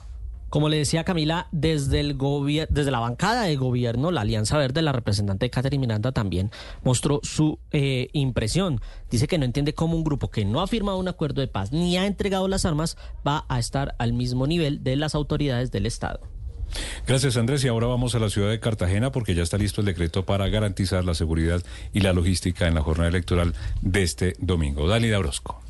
A través del decreto 1396, la alcaldía de Cartagena emitió las medidas para garantizar el cumplimiento de la jornada electoral el próximo 29 de octubre, además de establecer ley seca desde el sábado a las 6 de la tarde, prohibir los eventos públicos y declarar la alerta verde hospitalaria. Se restringió el parqueo de vehículos cerca a los puestos de votación. La policía, por su parte, indicó que durante toda la semana han adelantado intensos operativos para hacerle frente a los delitos electorales con un refuerzo de 103 uniformes Coronel Warlington Waldrón, comandante de la Policía de Cartagena. Tenemos diseñado un amplio dispositivo que será desplegado en todos los barrios de la ciudad, con el apoyo de guías caninos que nos permitirán hacerle frente antes, durante y después a los delitos electorales como la compra de votos, la corrupción al elector y el traslado de dinero. En Cartagena el censo electoral es de 836 mil personas. Además, este domingo el sistema de transporte masivo funcionará de manera gratuita.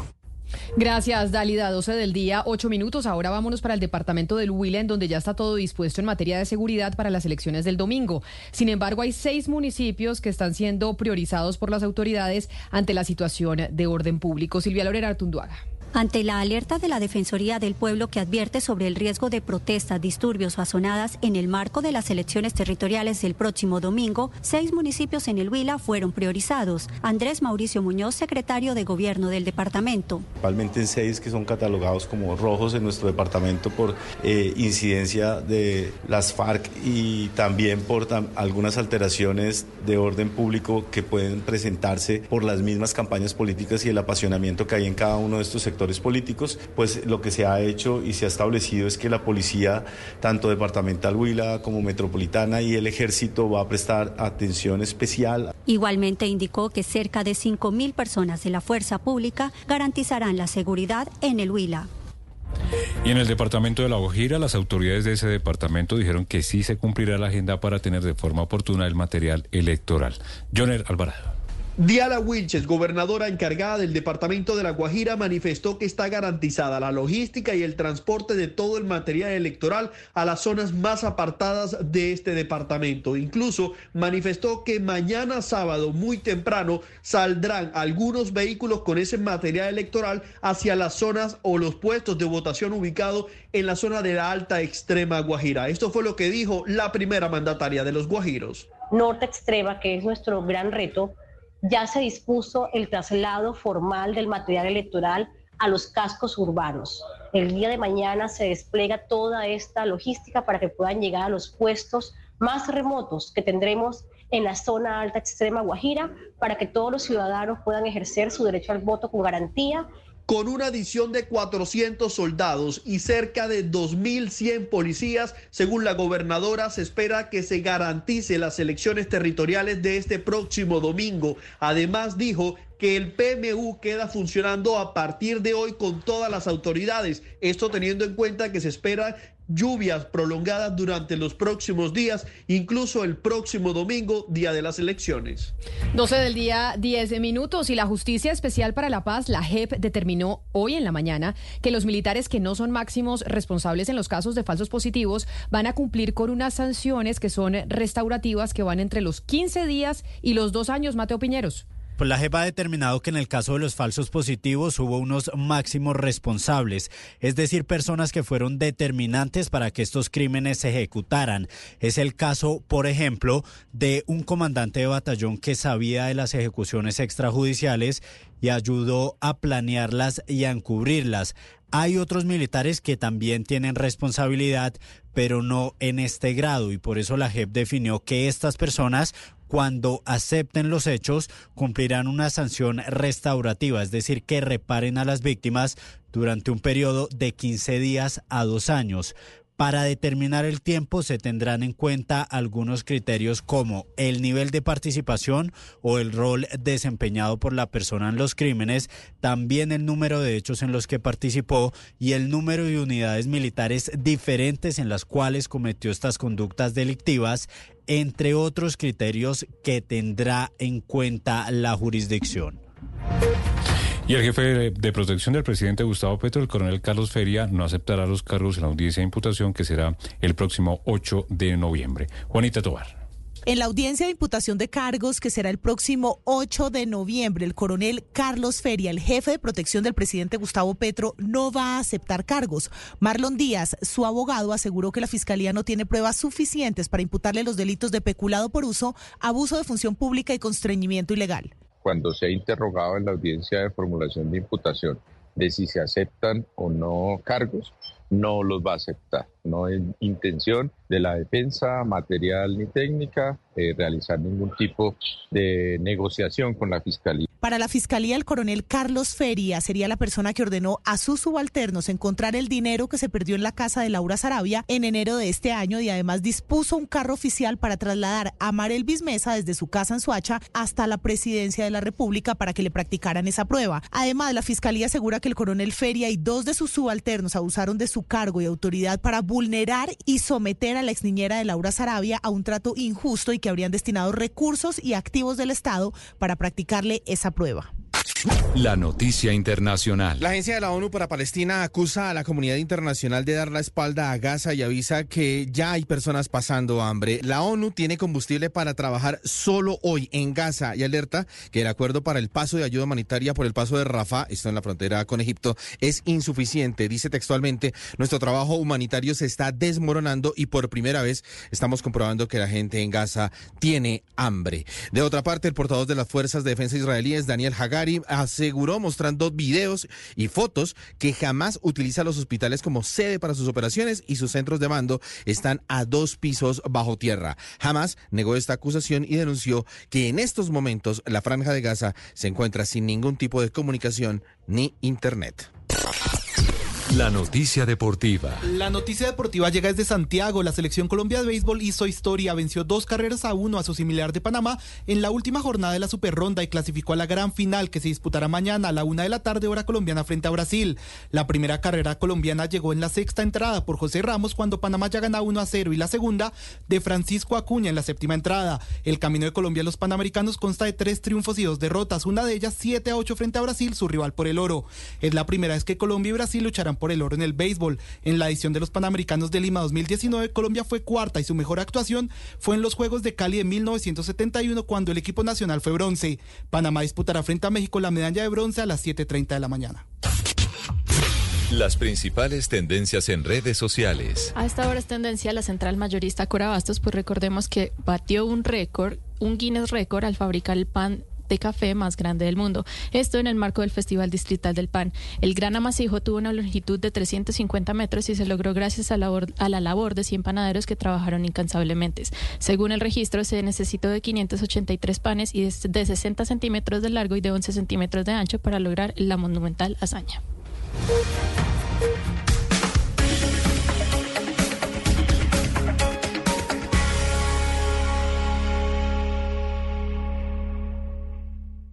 Te levantas y piensas en fútbol. Trabajas y sigues con el fútbol. Estás con el amor de tu vida pero es más fuerte el amor por el fútbol. Para todos los futboleros, Blue Radio con todo el fútbol. Los platos de siempre son mejor con cerdo. Come más carne de cerdo colombiana, la de todos los días. Por Colombia, Fondo Nacional de la Porcicultura. Pinturas Color, el poder del cambio. Exclusivas Home Center. Pinturas Color. Regístrate en wplay.co, la casa de apuestas con más power de Colombia. Tomémonos un tinto, seamos amigos. Café Águila Roja Llantas para tu moto Team Zoom, la única con garantía por golpes y andenazos. Instituto Colombiano de Bienestar Familiar. Crece la generación de la paz. Blue Radio para futboleros. Blue Radio, la alternativa.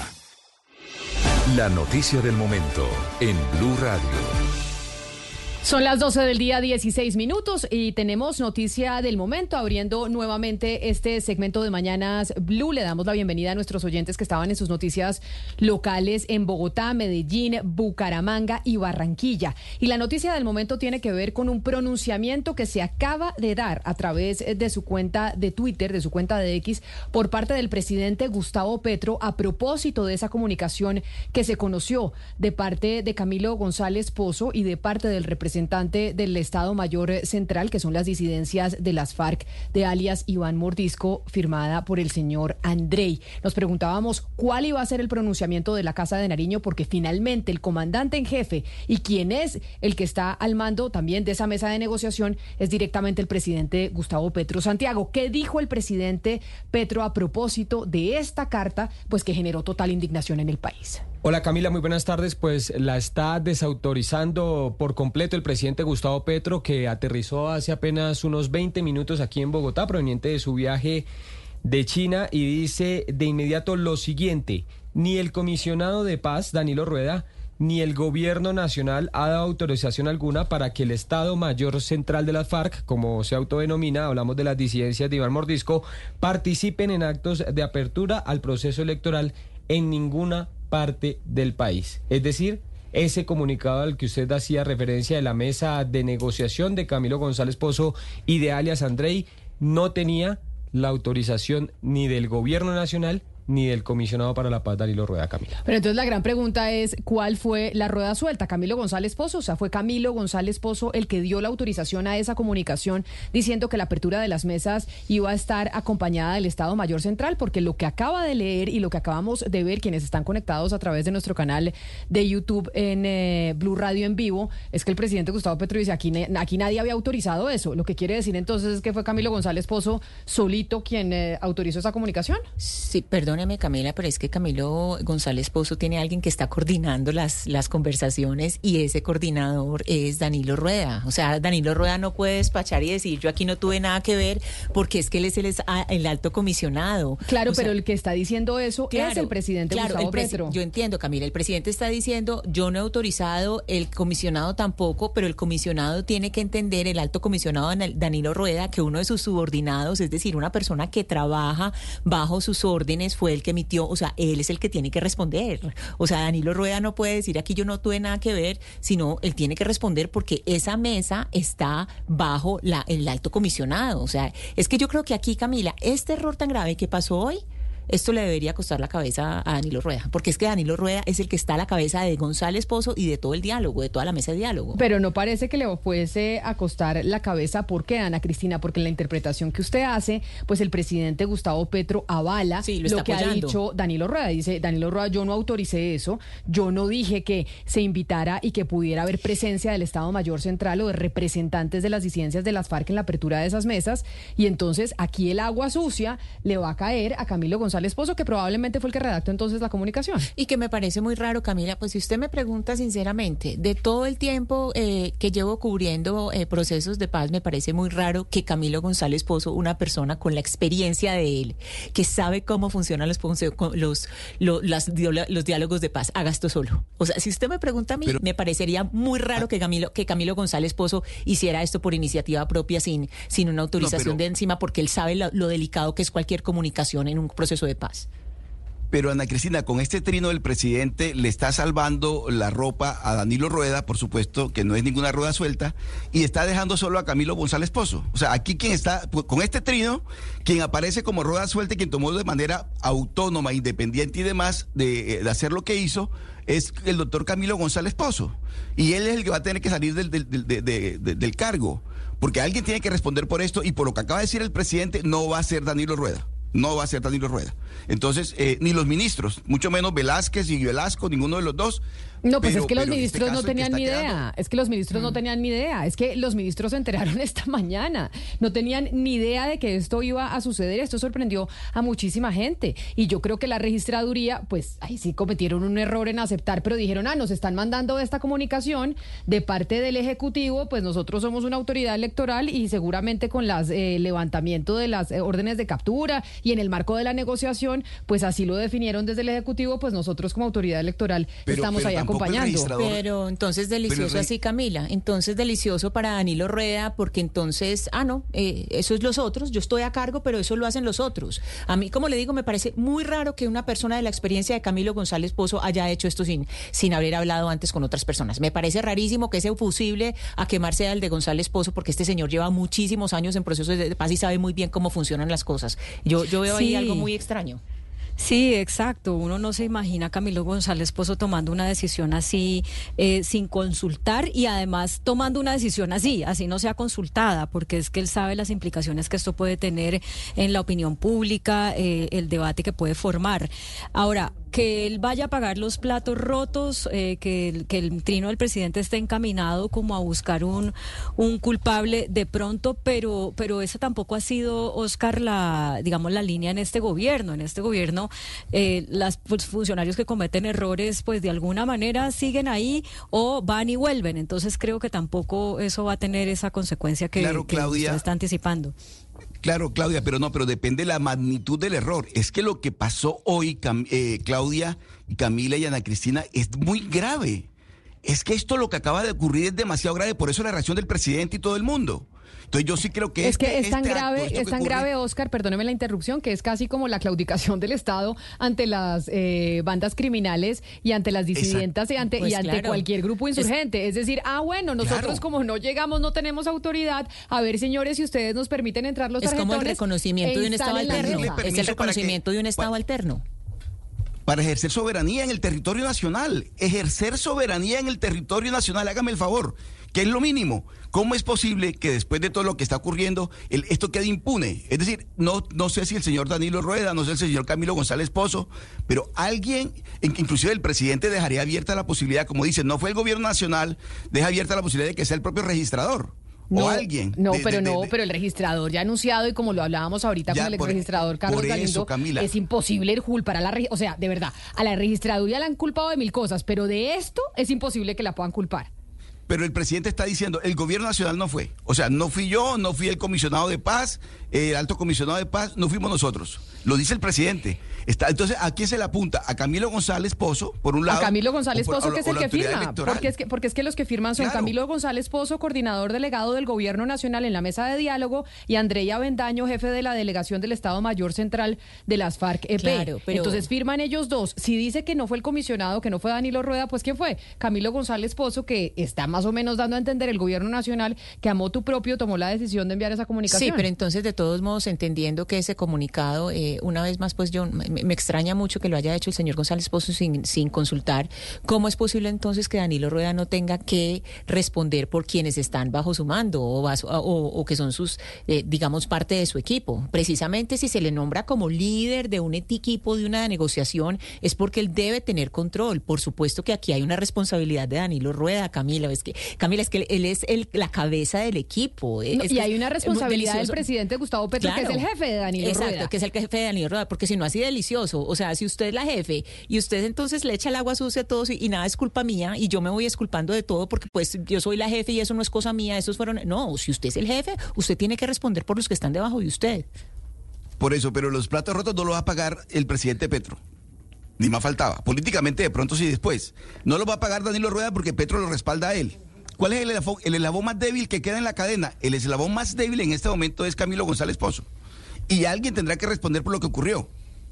Porque es gravísimo lo que ocurrió. Es bastante grave lo que ocurrió. Imagínese usted, el presidente está aterrizando de Honolulu, Hawái, porque hicieron parada técnica en Honolulu porque venían desde China de hablar de muchas cosas, entre otras del metro de Bogotá, porque pareciese, esperemos que no, la conversación con el líder chino y con todas las autoridades de ese país, pues tuvieron como protagonista al metro de Bogotá, que será crucial en las elecciones del domingo. Y entonces el, avión presidencial, porque no alcanza pues a llegar con combustible hasta Bogotá derecho, pues le toca hacer parada técnica en Honolulu, Hawái.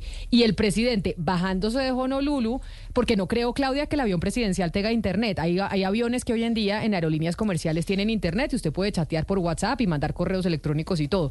Pero uno en el avión presidencial no tiene esa posibilidad, o sí, que el presidente volando pues desde Honolulu hasta acá tenga acceso a internet y a, y a tener eh, comunicación y sepa lo que está pasando en el país mientras él está volando. Eh, yo no sé, de pronto le han hecho una actualización desde las épocas en las que uno se montaba en ese avión a cada rato, que no había internet hasta ahora. Eh, no, que yo sepa, eh, por los periodistas que suelen viajar ahí, pues no hay internet, pero, pero pues de pronto el propio presidente sí tiene el acceso a internet y puede usarlo en el avión. Claro, pero bajándose del avión fue que puso el trino. Entonces, bajándose del avión proveniente de la parada técnica en Honolulu, Hawái, el presidente Gustavo Petro, repetimos específicamente lo que trino, a ver si lo encuentro nuevamente. Ay, se me perdió el trino del presidente. Y es diciendo que no había autorización de parte ni del comisionado de paz ni del gobierno nacional para que el Estado Mayor Central participara en actos de apertura al proceso electoral en ninguna parte del país. Sí, Camila. Eh, yo, yo creo que este, este comunicado, eh, una vez más, este comunicado del el presidente Gustavo Petro, pues mm. este eh, trino que, que acaba de, de lanzar, Claro, está protegiendo a Danilo Rueda, pero yo creo que esto es, de todas las cosas graves que han pasado, yo creo que la que pasó hoy es la más grave que ha pasado. Es, es, lo más, porque jugar con las elecciones, que es, digamos, el momento máximo de la democracia, eso es de otro tamaño. O sea, lo que pasó hoy sí es de otro, eh, es ya de otro corte, porque es ya jugar con el, el momento máximo, elecciones regionales y hablando de uno de los lugares más victimizados. Entonces, creo que lo, lo de hoy sí va a tener eh, consecuencias y no creo que, que vaya a ser sobre el doctor González Pozo, que yo insisto acá en que no lo hizo solo, sino que ya es, es hora de que le vayan pidiendo cuentas a Danilo Rueda para que organice, eh, para que organice todo lo que es el proceso de paz, porque la paz total no puede seguir así.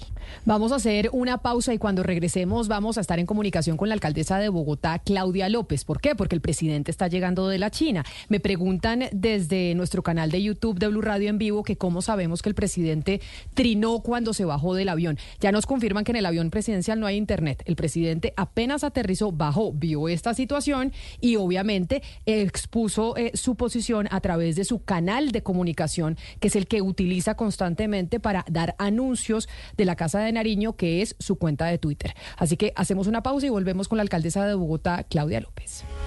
Completa la ultra velocidad de tus servicios hogar portándote a pospago con cobertura 4G y más beneficios por ser todo claro. Llama a numeral 400. Aplican términos y condiciones en claro.com.co.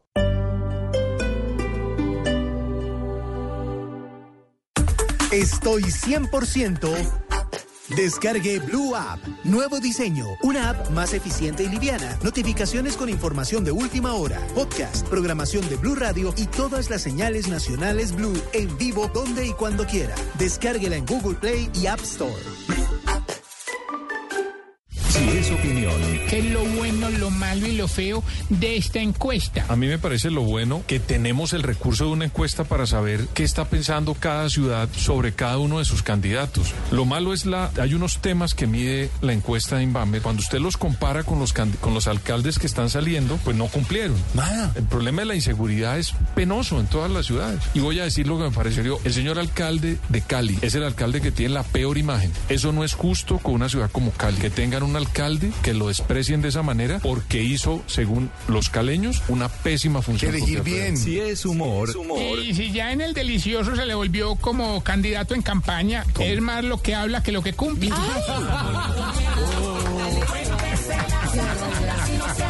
Voz Populi, de lunes a viernes desde las 4 de la tarde. Si es opinión y humor, está en Blue Radio, la alternativa. Buenos días. Hoy los colombianos se preparan para las elecciones. Votar es la mejor elección. Con su voto, su opinión cuenta. Con su voto, ejerce sus derechos. Con su voto, decide y elige libremente. Con su voto, hace parte de la democracia. Salir a votar es la mejor elección. Salga, elija y vote este 29 de octubre. Blue, más que radio.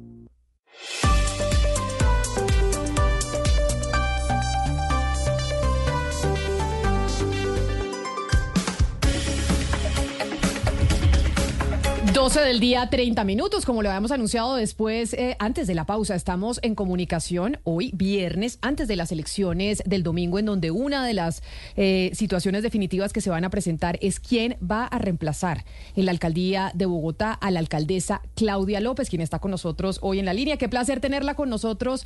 Pues yo sé que no hemos hablado mucho en estos cuatro años, alcaldesa, pero qué bueno que podamos tenerla en estos micrófonos eh, a unos meses de su salida. Bienvenida. Querida María Camila, un gusto saludarte, mil gracias por la oportunidad. Alcaldes, ha hablado usted bastante en los medios de comunicación en estos últimos días, sin embargo me parece importante preguntarle sobre lo que nos comentaba ayer el edil eh, Matallana, candidato a edil, precisamente Juan Esteban Matallana, un estudiante de Derecho de 22 años que logró a través eh, de una demanda frenar pues su proyecto estrella con el que usted pues en cierta medida iba a dejar un legado en Bogotá. Y él pues nos explicaba la razón por la cual había tomado la decisión de poner esa demanda en representación de un conjunto de vecinos eh, de la carrera séptima, pero esa decisión del juzgado tiene la posibilidad de apelación. Y yo no he escuchado, y tal vez usted me lo pueda confirmar, que la alcaldía de Bogotá diga que lo va a apelar. ¿Ustedes cuál es el camino jurídico que van a tomar? ¿O ya van a dejar eso así porque como se van en tres meses, pues no hay mucho que puedan hacer? No, querida Camila, yo hasta el último día, por supuesto, voy a defender los derechos de los bogotanos a tener transporte público limpio. Eh, entonces, sí, claro, existen recursos jurídicos que vamos a usar. Pero no, no, no es mi legado, es que esto no es un problema de vanidades.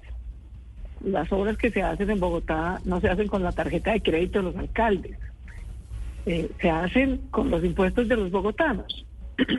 y la primera línea del metro, que ha sido un tema desafortunadamente tan controversial, es increíble que ha tanta controversia para hacer algo obvio que el resto del mundo lleva 200 años haciendo, las líneas de metro. La primera línea del metro, Camila, son cuatro horas en una. Ese es el compromiso, así lo dejó firmado en un convenio con financiación la administración anterior, que es hacer 24 kilómetros de metro y tres alimentadoras, la 68, la Cali y la séptima. Y yo me comprometí, y en eso consiste la democracia de las elecciones, yo me comprometí siendo candidata a que yo iba a sacar adelante el metro, el contrato del metro como lo habían dejado firmado. Hace cuatro años cuando yo era candidata en el 2019 de María Camila estábamos en la misma discusión, la misma. El candidato del petrismo de la época, que era Holman Morris, dijo en todos los escenarios, en todos los debates, en todas las propuestas que él sí iba a parar el metro, que él sí iba a parar el contrato, que él no lo iba a cumplir, que él iba a cambiar un tramo, que él lo iba a hacer subterráneo. Lo dijo de todas las formas, quedó de tercero quedó de tercero en las elecciones, porque a propósito de que el presidente Petro paró en Hawái para poner un tuit y proponer un plebiscito, el plebiscito ya pasó, apreciado presidente, pasó en el 2019.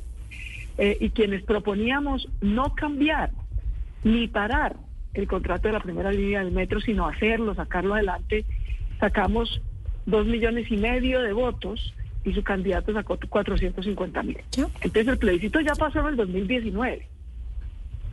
Y, este domingo volvemos a la forma. Y, listo, y en eso consisten las elecciones. Está perfecto. Yo le, reconozco el talante democrático al presidente. Pues este domingo volveremos a otro plebiscito sobre lo mismo. Porque al final los plebiscitos, para decirlo de alguna manera, no es exactamente la figura jurídica, pero, pero para decirlo de alguna manera, las elecciones pues son un plebiscito, un referendo, una validación de propuesta. Y aquí hay diferentes propuestas los señores del nuevo liberalismo que con una acción jurídica pararon que haya la posibilidad de tener transporte público con carriles exclusivos y buses eléctricos, y un juez les dio la razón y lo paró. Eh, o los candidatos del petrismo en cabeza del presidente, que quiere parar el contrato de la primera línea del metro. Claro, pero eh, alcaldesa, el juez... Y los que proponen no parar nada. Claro, pero el juez, eh, déjeme la interrumpo porque el juez toma la decisión y ayer teníamos la discusión cuando hablábamos con el candidato a Edil, este joven Matallana, el juez toma la decisión de parar y frenar esa obra, que entiendo que usted dice que no es un tema de egos, pero sí era pues uno de sus proyectos importantes durante su administración, toma la decisión de frenar la obra porque cuando se presentó el plan de desarrollo ante el Consejo, eso no estaba ahí estipulado. Y también cuando usted presentó, cuando usted presentó su plan de gobierno en en las elecciones, usted también dijo que en la séptima pues no, que, no iba a estar haciendo ninguna estructuración como un proyecto similar a este del corredor verde a través de la carrera séptima. Eso es lo que nos explicaba el eh, quien ganó la demanda la razón por la cual el juez había fallado en favor de ellos, que ustedes ni en campaña ni en el plan de desarrollo lo habían incluido. Y por esa razón, como el plan de desarrollo se convierte en ley, ustedes tienen que cumplirlo y pues no lo cumplieron con la, con la estructuración del proyecto. Pues todo eso que acabas de decir y que dice realmente lo único que estás haciendo es un resumen de lo que dice el demandante, el candidato del no liberalismo es falso. Y lo que es insólito es que un juez le haya dado la razón. Es cuestión de leer, María Camila. ¿Qué dice mi programa de gobierno? Es público mi programa de gobierno decía que no queríamos hacer, porque no queremos, eso sí dije yo de todas las formas en la campaña. Transmilenio no puede ser la base del transporte público de Bogotá, tiene que ser el metro, por eso es que había que construir la primera línea y llevar la segunda a su y yo cumplí ambas cosas. Y lo segundo que dije es, no podemos seguir haciendo troncales como la de la Caracas, una troncal contaminante, una troncal que es una caja uniforme a lo largo de todo el corredor, una troncal insegura, una troncal con colados, una troncal sin diseño urbanito. No podemos hacer más troncales como la Caracas en ninguna parte, claramente no es la séptima. Y por eso propuse un diseño verde, eco-urbanístico, con carriles exclusivos, con transporte eléctrico en la séptima, como una nueva modalidad de cómo hacer corredores verdes en vez de troncales como las de la Caracas. Eso dice exactamente mi programa de gobierno. Y eso exactamente es lo que estoy cumpliendo. Eso sí es cuestión de leerlo. Eh, y en todo caso. También dicen los videos, etcétera. Pero esa es la controversia. Entonces, distingamos dos cosas. Aquí hay una controversia legal, pero los bogotanos tienen que tener claro. La única razón por la que un juez terminó metiéndose a parar es porque dos candidatos del nuevo liberalismo en campaña decidieron llevar esto de un juez para lucirse en campaña.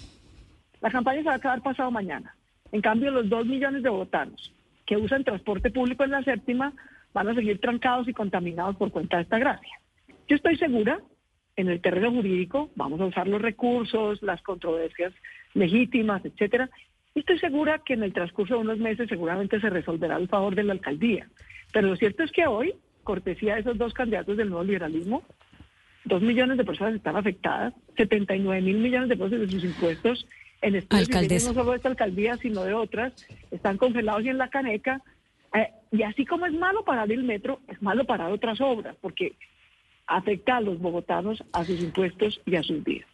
Alcaldesa Claudia López, pues por lo que usted dice, eh, lo primero que quiero decirle es que obviamente uno deduce que su candidato es Juan Daniel Oviedo porque él es el único que propone hacer el corredor verde como eh, respetar, digamos, el proyecto de ustedes. Todos los otros candidatos eh, no, no están de acuerdo con él. Pero la pregunta a la que yo... Yo te rogaría, Claudia, un mínimo de lealtad en una entrevista y es que no pongas en mi boca cosas que yo no he hecho. No, no, no, yo estoy, no, no, yo no estoy diciendo que usted ha dicho que su candidato es Juan Daniel Oviedo, pero sí que es la conclusión que, uno saca. Claro que, claro que lo estás diciendo yo sí. Es la conclusión que uno saca, alcaldesa.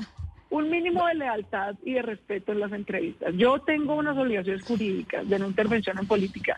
Si ustedes me van a poner en riesgo eso, yo realmente no, no, no puedo, digamos, si no hay un mínimo de respeto y de reglas de lealtad en la entrevista, no, no, no, no, pero esto no, es, es que a uno como periodista también le corresponde, alcaldesa, analizar. y lo que sabemos. Poner en lo que, boca no, porque yo no estoy poniendo esas palabras en su boca, yo lo que estoy diciéndole a la ciudadanía. Un candidato favorito, yo estoy explicándole a los votantes las consecuencias de dos decisiones, si no, no los estaría nombrando, créeme, Claudia. Bueno, no, si el eh, presidente Petro y el petrismo no estuviera proponiendo parar la primera línea del metro, yo ni los nombraría, pero lo está proponiendo. Y ese es un contrato que yo tengo a cargo y en ejecución. Por eso me veo en la obligación de, dar estas explicaciones públicas. Si dos candidatos del nuevo liberalismo no hubieran interpuesto una acción jurídica que para una obra de los bogotanos, yo no me vería obligada a traer este tema a colación. De hecho, ni lo había nombrado. Pero estoy dando explicaciones públicas porque yo tengo la obligación de rendirle cuentas a los ciudadanos sobre cómo estoy administrando sus impuestos y sobre cómo van los contratos que estamos ejecutando en la alcaldía. Yo no creo que usted esté participando en política por lo que usted está diciendo. Lo que pasa es que lo que sí puedo decirle a los oyentes es lo que sabemos que es un hecho y es que el único candidato que mantendría el corredor verde como según el proyecto de su administración es Juan Daniel Oviedo. Por lo tanto, yo como periodista deduzco que ese es el candidato que usted apoyaría. Usted está en todo su derecho de decirme que no y yo, le estoy diciendo, yo le estoy diciendo que, que usted no lo está diciendo. Es mi conclusión. mi opinión aquí de verdad, despido por favor, es que ve, por eso es que esto es tan difícil, pues porque No, pero si, mire. en mi, si en mi cara la- ponen el- en mi boca cosas que yo no he hecho, imagínense. Bueno, no, yo le insisto en que yo no estoy poniendo eso en su boca, es una conclusión mía, mía. Pero mire, la pregunta que yo le quiero hacer es la siguiente. Es, es- es- usted ha tenido, digamos, dificultades desde que empezó este gobierno eh, por el metro, por, usted misma ha dicho, nos robaron en el tema de que paga- Bogotá pagó eh, policías y no tenemos esa cantidad de policías. Eh, dijo hace poquito que la inversión social, que le había ido mejor a Bogotá con Duque que con Petro, pero usted en el pasado pues ha apoyado a Petro electoralmente o apoyó a Petro electoralmente varias veces. Por eso mi pregunta es si usted se arrepiente de haberle dado esos apoyos eh, a Petro antes y entendiendo que según las encuestas podría ganar Galán, pues le va tocar lidiar con las mismas dificultades eh, suyas. Entonces, eh, un poco también su consejo para el próximo mandatario, si no es Gustavo Bolívar, porque al cualquier otro que gane le va a tocar lidiar con lo mismo que usted ha tenido que lidiar con el gobierno nacional. Mire, yo les agradezco mucho la oportunidad, pero como ustedes saben perfectamente, mi, mi función es ser alcaldesa. Yo no soy opinadora ni analista política, ni puedo dar opiniones sobre las elecciones, ni las pasadas, ni las futuras. Yo con mucho gusto les cuento qué estamos haciendo en Bogotá. Y con mucho gusto les cuento cualquier pregunta sobre este tema en concreto, pero pues no es mi función ponerme a dar opiniones ni sobre qué pasó en las elecciones pasadas, ni sobre qué va a pasar este domingo. Cuando el señor alcalde, el que sea, gane, eh, habrá un empalme y con mucho gusto en ese empalme, que además será público porque está arreglado por la ley, pues dejaré saber qué aportes o sugerencias dejo. Claro, pero como estamos en una época de balance, alcaldesa Claudia López, porque ya le quedan a usted, ¿qué? Dos meses y medio, más o menos. Es que ya usted está de salida y de hecho a los bogotanos nos están llegando comunicaciones de lo, del- de lo que se ha logrado, que son muchas cosas, ya hablaremos eh, de ellas. Sí, en medio de ese balance, sí podemos hablar, por ejemplo, de cómo siente usted que le fue en este último año de gobierno en este último año de gobierno que tuvo que hacer la transición a la elección eh, del presidente Gustavo Petro. Ya habrá tiempo para hacer ese tipo de valoraciones políticas. Yo lo que quiero decirle a los bogotanos es que este domingo, como en cualquier elección, lo que está en juego no es un candidato ni el legado de Claudia. Es que este no es el legado de Claudia, estos no son ellos, ni el de Petro, ni el del próximo alcalde. Cada elección lo que se juega es cómo se invierten sus impuestos, los que usted paga con mucho esfuerzo, porque tiene una casita y paga el predial, porque tiene un carro o una moto y paga su impuesto de vehículos, o porque tiene un negocito en Bogotá y paga su impuesto de industria y comercio. Los alcaldes lo único que hacemos es que tenemos el privilegio enorme y la responsabilidad enorme de invertir sus impuestos durante cuatro años conforme a un plan de gobierno.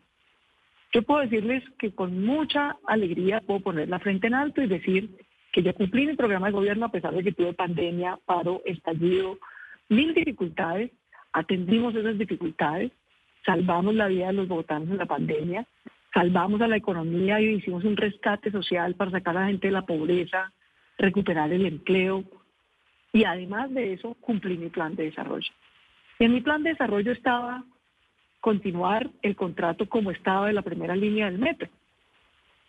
Y la primera línea del metro, insisto, son 24 kilómetros que se están construyendo, 4.200 colombianos. A mí me sorprende mucho que se diga que es que no hay estudios y que no hay diseños. Por favor, hay una obra en ejecución todos los días. Y, y en Los 25%. micrófonos de Blue, las cámaras de cualquier medio de comunicación. De hecho, todos ustedes muy generosamente me han acompañado. Han ido a ver los nueve frentes de obra que hay de la primera línea del metro. 4.200 personas trabajando, 25% de avance. Alcaldesa, en todas el tema de del la metro. primera línea del metro, que son la 68, la Cali, la séptima, que afortunadamente ahora quedó suspendida, y los 24 kilómetros de viaducto. Todo eso lleva 25% o más de ejecución. Y- usted de ha sido muy de clara, usted ha sido muy clara, pues que no se puede cambiar el contrato y que la firma tiene estampada la firma del gerente del Metro de Bogotá, pero si reunimos todos los condimentos de este tema, alcaldesa, el tema jurídico, el tema político, todo, ¿qué usted siente que qué tanto en peligro está este metro? Eh, como está firmado. Más allá, no sé si el presidente... Como está firmado, no tiene ningún problema. O Pero sea, claro, el pero- no pero- tiene problema. El contrato, No, yo entiendo, pero, pero hay, hay por el otro lado un, pres- un presidente sub... Porque lo he dicho. No, lo he yo dicho sé que usted, la- alcaldesa, yo el tema el jurídico está es clarísimo. futuro, Mi pregunta es, fu- No, no está clarísimo. No está clarísimo. Usted lo ha dejado claro. Con toda claridad. sí, ¿Qué es lo que qué es lo que quiere insistir? El contrato está claro, está firmado, está en ejecución, la obra va bien. ¿Por qué el presidente no ha podido parar el metro pese a que quiere pararlo? Desde hace cinco años el petrismo quiere parar la primera línea del metro. Porque no es su proyecto, porque no es el de ellos, porque, en fin, por lo que sea, lo quieren parar. Eh, propusieron eso en 2019 y perdieron. Entonces, ¿qué es lo que yo quiero que los bogotanos tengan claro, queridos? Que el presidente no puede cambiar el contrato, pero el alcalde sí. El alcalde en, los, en, la, Bogotá, como en cualquier ciudad de Colombia, como en Medellín, como en Cali, como en Timbiquí, como en Tumaco, como en Montería, quien hace las obras, quien hace los contratos, somos los alcaldes. Por eso el presidente no los ha podido pagar, porque somos los alcaldes los que hacemos los contratos de las ciudades. Y quien nos aprueba qué podemos hacer o qué no podemos hacer es el Consejo. Entonces tómense en serio su voto por el Consejo y su voto por el alcalde, porque eso sí tiene consecuencias directas para sus vidas. Yo les digo, yo llevé en el 2021, en la mitad del paro de semejante estallido social, llevé el paquete de rescate social más grande que se ha hecho en la historia de Bogotá. Y le dije a los alcaldes, a los concejales, mire, con dolor le vamos a quitar plata a mantenimiento vial, a hacer nuevas vías, a infraestructura, y va, por favor, démosle plata a un ingreso mínimo garantizado para girárselo a la gente que cayó en pobreza y que no pase hambre. Démosle plata a salvar 126 mil microempresas, porque esas microempresas son las que producen el 60% de la, del empleo de la ciudad. Démosle plata al programa Parceros para que los jóvenes que hoy ni estudian ni trabajan ni tienen este dolor y esta frustración puedan medio tiempo trabajar, medio tiempo estudiar, les damos medio salario mínimo y echan para adelante. Démosle plata a jóvenes a la U, para que los jóvenes terminen su bachillerato y puedan ir a la universidad. Si el Consejo me hubiera dicho que no, pues nada de eso se hubiera podido hacer. Claro. Un año Ahora, después, alcaldesa- en mayo del 2022, escúchame, termino. Ya que lo que les interesa es la rendición de cuentas, entonces déjenme la dar. Un año después, en mayo del 2022, fui nuevamente al Consejo y les dije, yo les propuse que continuáramos la primera línea del metro, vamos bien. Ahora vengo a proponerles, ya estructuré el proyecto, hice el trazado, eh, conseguí la plata del gobierno nacional que puso 34.9 millones de pesos. Ahora, por favor, denme la plata de Bogotá para hacer la segunda línea, para que sea subterránea a suba y Engativá. Fui en mayo del 2022. Era subterránea, es, perdón, es subterránea, es a suba y Engativá. Y todo el petrismo del Consejo votó en contra de darnos la plata para el metro subterráneo de Engativá. Entonces, queridos, ahí sí, quieren sacar conclusiones, déjenme anticipar una que es más o menos obvia. Entonces la discusión no es por si el mejor metro es subterráneo, porque la segunda era subterránea, es subterránea, está en este momento en licitación, ya está asegurada, va a empezar el año entrante. ¿Por qué el petrismo entonces votó en contra de que hiciéramos esa línea subterránea? Pero justamente, Porque la discusión es de vanidad, la discusión es de qué proyecto claro, pero alcaldesa, yo, yo, yo le Eso- pregunto, Eso sí que daña la vida a los bogotanos. Esa vanidad, Sí. esa zancadilla política, ese parar Pero por pero fíjese, eso sí alcaldesa. la vida a los bogotanos. déjeme interrumpirla porque yo, yo, yo le pregunto desde Panamá, en donde durante 13 años eh, se ha desarrollado el tema del sistema metro, ya estamos por la línea 3, eh, y, uno, y uno se pregunta, viéndolo desde afuera, bueno, es que realmente el bogotano le importa si va por arriba o por abajo, y se lo pregunto a usted, ¿usted cree que luego de tantos años, de tanta pelea política, del cansancio y el hastío que tiene el bogotano, hoy en día le importa si el metro es subterráneo o no? Sí le importa, pero lo que le importa es que se haga. Lo que a mí me dice la calle, en todas partes, a donde yo voy, querido. Yo no soy una alcaldesa de escritorio, yo me la paso en los barrios, voy, visito las obras. Y la gente lo que me dice en la calle, eso sí te lo puedo decir, es hágalo por donde sea, pero hágalo, por favor, ya no lo paren más. Que llevamos 40 años hablando de metro y nada que lo hacemos por andar discutiendo y parando y saboteando. Y los medios de comunicación han preguntado esto varias veces. Y la respuesta mayoritaria y contundente de los bogotanos es hagan la bendita primera línea como está contratada. Más bien hagan más metro. Yo por eso cumplí mi palabra y cumplí mi propuesta de gobierno y con mucho orgullo puedo decir, cumplimos. Yo propuse sacar adelante la primera línea del, metro y contra viento y marea, que no me han hecho? Me han difamado, me han calumniado, me han presionado, ¿qué no me han dicho? porque obviamente el presidente tiene mucho poder en Colombia. Claro, y precisamente por eso yo quisiera preguntarle, palabra alcaldesa. Y saqué adelante la primera línea del metro, cumplí mi palabra y saqué adelante la segunda línea del metro subterránea a su vengativa. Cumplí mi palabra para sacar adelante las tres alimentadoras de la primera línea del metro. Desafortunadamente, cortesía de estos dos candidatos del nuevo liberalismo, pararon la séptima y eso pone en riesgo también la primera línea del metro.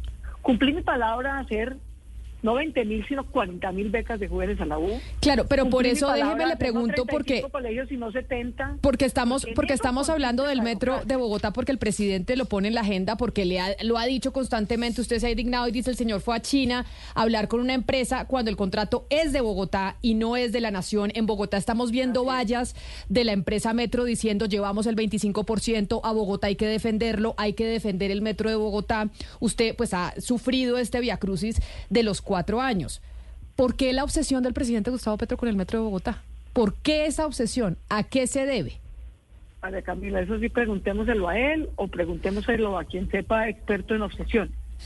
Y es muy lamentable, María Camila, porque claro que el presidente pues es una voz muy importante, tan importante que es capaz de poner la agenda. Aquí estamos hablando de lo que él ha dicho, de si la para, de si no la para. Cuando Bogotá de lo que debería estar hablando es de la tercera línea del metro. De eso deberíamos estar hablando. Yo como alcaldesa no me ha comprometido a eso, pero aquí uno trata de hacer lo más que puede conseguimos los recursos y ya tenemos la prefactibilidad hecha y aprobada de la tercera línea del metro, del trazado de la tercera línea del metro, que deberá empezar en Suacha, que beneficia a Bosa, Ciudad Bolívar, al sur de Bogotá, que va a ser subterránea, según lo propone esa prefactibilidad, para que un suachuno o un bogotano en el sur de la ciudad no se demore casi dos horas, como se demora hoy en llegar al centro a trabajar, no que se demore 25 minutos. Y yo lo digo con toda claridad, lo oí esta mañana en otros medios de comunicación y lo repito aquí. El presidente lo que está es chantajeando a Bogotá, diciéndole, si cambia el contrato de la primera línea, si paran esa primera línea, yo tan generoso y magnánimo, le regalo el 100% de la financiación de una línea subterránea a Bogotá. Si de verdad fuera un regalo generoso, entonces bienvenido presidente, le aceptamos el regalo. Financiados 100% de la nación, la tercera línea del metro que es subterránea empieza en Soacha. Pero si es solo a condición de ceder a que cambiemos el proyecto, cancelemos el contrato y volvamos al proyecto que usted hizo cuando era alcalde, entonces eso no es un regalo, presidente, es un chantaje. Y es una falta de respeto con Bogotá y con cualquier ciudad. Pero María Camila, esto no es nuevo. En febrero de este año, ustedes recordarán, pueden buscar el audio y lo pueden volver a poner. El ministro de Transporte del presidente Petro en febrero salió a los medios de comunicación y dijo, dijo literalmente, con todas sus letras, pues si Bogotá y la alcaldesa no acepta cambiar el contrato de la primera línea del metro como lo estamos pidiendo, pues se van a tener que parar las demás obras de Bogotá. Y lo están cumpliendo. Eso es lo que están cumpliendo, el chantaje. Entonces el Regiotran de Occidente, venga, lo pararon, cortesía la ANLA. El Regiotran del Norte, venga, lo pararon, cortesía al Ministerio de Transporte, que ahora decidió que no quiere un corredor de pasajeros sino de carga. Pero entonces ¿Y a ahí sí le ahí sí cabe y yo sé que usted dice que usted que usted es alcaldesa Bogotá, y no le corresponde hacer análisis político. Doctora Claudia López. Zipaquirá, En- María, déjame terminar. El Regiotran del Norte le sirve a Zipaquirá, a Cajicá, a Chía y a Bogotá. Y también para la extensión de la avenida Boyacá, que la necesitamos los bogotanos y los cundinamarqueses, porque somos una misma región. Claro, pero entonces, Entonces, ahí sí cabe la pregunta que le hacía a mi compañera Claudia López, Claudia, eh. Claudia Palacios, eh, alcaldesa, a que usted claramente no es opinadora y no le corresponde hacer análisis político. Pero esto que usted nos está narrando de los chantajes a los que sometieron a Bogotá desde el ministro de Transporte en febrero diciendo, si no hacen el metro como nosotros queremos, pues les paramos las otras obras. El único que haría lo que el gobierno nacional quiere de los candidatos es Gustavo Bolívar. Quiere decir que cualquier otro candidato que gane las elecciones va a estar sometido a esos chantajes que sometieron eh, a su administración durante este año y que entonces habrá no- muchas no obras puedo hacer- frenadas en esa no relación hacer- con el gobierno nacional. Yo no puedo hacer futurología, yo estoy describiendo lo que pasó, lo que ya es público. Es que esto no, es ni- no estoy revelando ningún secreto ni nada que los bogotanos no sepan. Esto es público, la declaración del ministro de Transporte en febrero fue pública, de hecho se armó un gran revuelo. Y yo salí a decir esto mismo que estoy diciendo hoy. Señor ministro de Transporte, señor presidente, respete a Bogotá, a Bogotá no la chantajea. Y entonces dejaron de decirlo, pero lo hicieron. Pararon los dos Regiotran, pararon la Boyacá y ahora otra vez nos están diciendo que muy generosos nos regalan la plata, pero solo si paramos el contrato. Entonces eso es un chantaje en un regalo. ¿Y por qué hablo de esto? Pues porque estos son contratos y proyectos que están en curso de la administración, que tienen plata invertida a los bogotanos en estudios y diseños. Y claro que, por supuesto, como en cualquier elección, los bogotanos van a tener que elegir entre varias propuestas. No es mi tarea, es la tarea de los medios de comunicación y ustedes la han hecho muy bien. Es contar cuáles son las propuestas de los, de los candidatos. Y ustedes, todos los medios de comunicación, han invitado a debates y han invitado a los ciudadanos a que vayan a debates. Los ciudadanos tienen que informar. Los ciudadanos tenemos muchos derechos, pero también tenemos unos deberes. Y uno de esos deberes es votar informadamente es votar, es participar, es contribuir en el certamen democrático, es tomar decisiones libres e informadas en las urnas. Y yo sí creo, y esa, ahí sí doy mi opinión personal, porque la democracia hasta ahí me lo permite desde el punto de vista de pedagogía electoral. Yo sí invito a la gente a que tenga en cuenta que en Bogotá solo hemos avanzado cuando se construye sobre lo construido. Cuando vienen a parar, a sabotear, a dañar, hemos perdido todos, no importa por qué candidato votemos. Cuando en Bogotá tuvimos un alcalde que no era que fueran compadres, pues, y amigos, pero estuvo, estuvo Mocus primero, estuvo Peñalosa, estuvo Lucho Garzón. Tienen propuestas distintas, tenían controversias entre ellos, pero construyeron sobre lo construido, fueron añadiendo para mejorar, no parando para sabotear. En ese periodo todo el mundo lo reconoce, toda suerte de literatura académica, de libros de análisis, que reconocen que en ese periodo Bogotá mejoró muchísimo.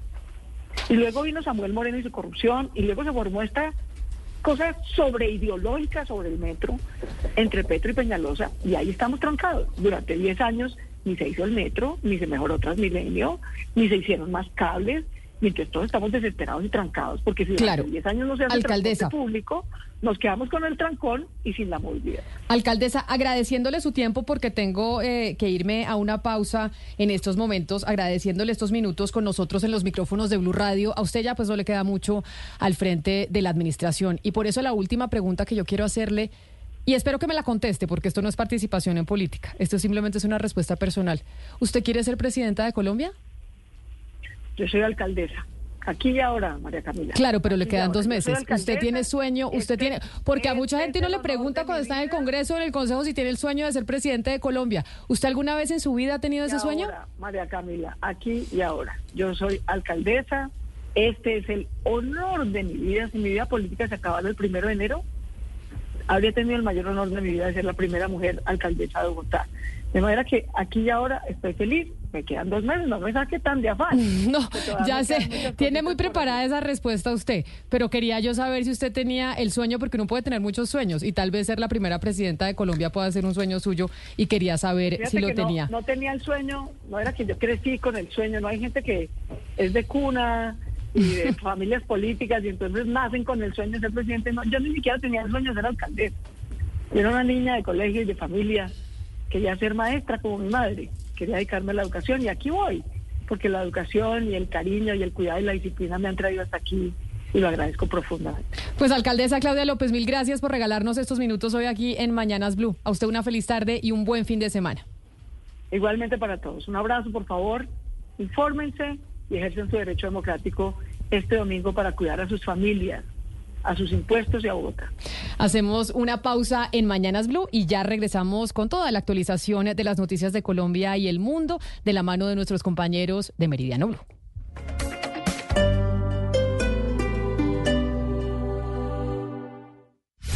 Opinión. ¿Qué es lo bueno, lo malo y lo feo de esta encuesta? A mí me parece lo bueno que tenemos el recurso de una encuesta para saber qué está pensando cada ciudad sobre cada uno de sus candidatos. Lo malo es la hay unos temas que mide la encuesta de Inbamer. Cuando usted los compara con los can- con los alcaldes que están saliendo, pues no cumplieron. Nada. El problema de la inseguridad es penoso en todas las ciudades. Y voy a decir lo que me pareció yo. El señor alcalde de Cali es el alcalde que tiene la peor imagen. Eso no es justo con una ciudad como Cali. Que tengan un alcalde que lo desprecien de esa manera porque hizo, según los caleños, una pésima función. elegir social. bien. Si es humor. Y si ya en el delicioso se le volvió como candidato en campaña, es más lo que habla que lo que cumple.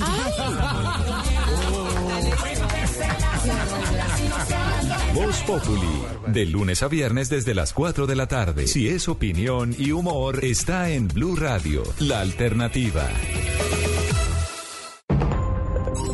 Llega la voz de la verdad para desmentir noticias falsas. Pregunta para Vera. ¿Es cierto que los alimentos que en sus etiquetas llevan un sello de una rana verde contienen insectos molidos, como se afirma en una publicación ampliamente compartida en redes sociales? Esta noticia es falsa. El sello con una rana verde es de Rainforest Alliance, una organización sin ánimo de lucro que certifica los productos elaborados de manera sostenible y cumplen con sus tres pilares, social, económico y ambiental.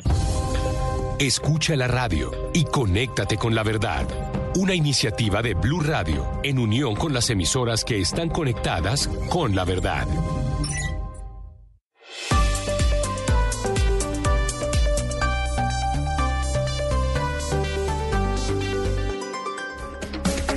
A la una de la tarde, un minuto, Bogotá tiene mucho que contar porque el sistema de bicicletas compartidas de la capital ya registra 1.300.000 viajes y 90.000 usuarios para seguir avanzando en la movilidad sostenible, inclusiva y con enfoque de género. El sistema de bicicletas compartidas de Bogotá logró un hito muy importante para la ciudad al alcanzar en su primer año más de 1.300.000 viajes, superando a ciudades como Sao Paulo en Brasil y Buenos Aires en Argentina. Este sistema está compuesto por 1.500 bicicletas mecánicas y 1.500 bicicletas de pedaleo asistido, además de 150 manocletas, que son accesorios adaptables a las sillas de ruedas para que las personas con movilidad reducida puedan acceder al sistema. También ofrece el servicio de bicicletas con cajón para el transporte de carga. El sistema de bicicletas compartidas de Bogotá opera en las localidades de Usaquén, Chapinero, Barrios Unidos, Teusaquillo, Santa Fe y La Candelaria y tiene cerca de 300 estaciones, además de conectarse con el sistema de transporte público. Más información en www.qué está haciendo Claudia Alcaldesa. A esta hora, en Blue Radio, las historias, las primicias, los personajes, la música y la tecnología en Meridiano Blue. Con Ricardo Ospina, Silvia Patiño y Octavio Sazo. Es la una de la tarde y dos minutos. Es un gusto saludarlos en Meridiano Blue. Hoy viernes 27 de octubre, viernes de turbulencias por una metida de pata del jefe negociador de paz del gobierno con las disidencias de Iván Mordisco, Camilo González Pozo. Un increíble cruce de cables que llevó a expedir un comunicado en el que afirmaba que las disidencias iban a estar en la ceremonia de instalación de las elecciones el próximo domingo en Popayán. Tamaño error fue rectificado por el ministro de Defensa y por el presidente Gustavo Petro. ¿Qué hubo detrás de cámaras de semejante equivocación, don Mateo Piñeros? Buenas tardes. Sí, señor Ricardo, y todo empezó en esa reunión entre la delegación del Gobierno Nacional, las disidencias de las FARC y el registrador Alexander Vega el pasado miércoles. Allí, pues, el registrador hizo referencia a esta instalación de las elecciones en Popayán el próximo domingo, pero en ningún momento invitó a las delegaciones. ¿Qué fue lo que pasó? Camilo González Pozo y alias Andrei creían que era un buen mensaje y un mensaje positivo para el país acercarse este domingo pues al Cauca, un departamento donde la situación de orden público es difícil y decidieron redactar este comunicado del cual no tenían conocimiento los otros delegados de la mesa, el cual no se no se discutió en la mesa de conversaciones y fue publicado incluso nos dicen que algunas personas de la delegación se enteraron por los medios de comunicación de dicho comunicado. También sabemos que el alto comisionado para la paz, Danilo Rueda, no tenía información sobre el comunicado y posteriormente pues le pidieron los distintos delegados, tanto a Andrei como a Camilo González, que salieran y que aclararan que no se iba a realizar ninguna presencia en esta jornada de elecciones el domingo y que por ahora las dos delegaciones tenían que seguir trabajando en diferentes temas de agenda y de protocolos para poder empezar las negociaciones. No tendría presentación alguna que un grupo criminal que presiona a los campesinos, a los indígenas en el Cauca, estuviera presente como si fuera autoridad en el Cauca, instalando unas elecciones constreñidas y dificultadas por ellos mismos. ¿Qué dijo el presidente Petro por Twitter, eh, don Santiago Rincón, sobre este episodio? Ricardo, muy buenas tardes. Al mediodía aterrizó el presidente Gustavo Petro en Bogotá, proveniente de su escala en Hawái, de donde venía desde eh, China, y de inmediato puso un trino corto, pero que desautoriza por completo a su jefe negociador Camilo González Pozo. Dice el presidente Petro, ni el comisionado de paz ni el gobierno nacional han dado autorización alguna para que el Estado Mayor Central, las disidencias de Iván Mordisco, participen en actos de apertura al proceso electoral en ninguna parte del país. Una cinco, también hubo rechazo por parte del ministro de Defensa, a quien pareciera que no tienen muy en cuenta para decisiones estratégicas de la mesa de negociaciones, Ana María Celis.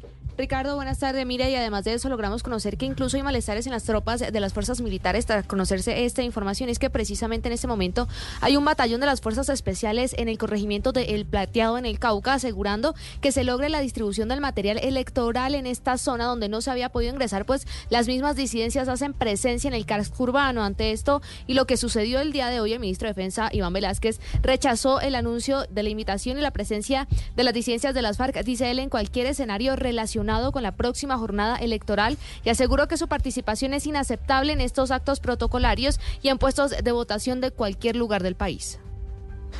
Y también hubo comunicado en medio de esta tormenta de la registraduría y del Consejo Electoral diciendo, a mí ni me miren, yo no invité a los criminales de las disidencias a Popayán, don Andrés Carmona. Así es, Ricardo, y es que el mayor problema que tuvo este impasse que generó este comunicado de Camilo González Pozo y de alias Andrei es que señalaban que la, eh, la participación en Popayán el domingo era por cuenta de una invitación de las autoridades electorales, en este caso la Registraduría Nacional del Estado Civil y el Consejo Nacional Electoral. Pues el registrador Alexander Vega y el presidente del Consejo, Alfonso Campo, salieron a desmentir. Dijeron esto no es cierto, nosotros nunca hemos invitado a nadie, solo hemos invitado a los observadores internacionales, al gobernador del Cauca, al alcalde de Popayán y a los representantes del gobierno nacional y la fuerza pública. Eran los únicos que estaban autorizados para estar el domingo en Popayán. Pero esto llevó a que ambas autoridades electorales ordenaran el traslado de este evento de la ciudad de Popayán a la ciudad de Armenia, por lo que ya no se dará esta instalación en la capital del Cauca, sino en el eje cafetero, Ricardo.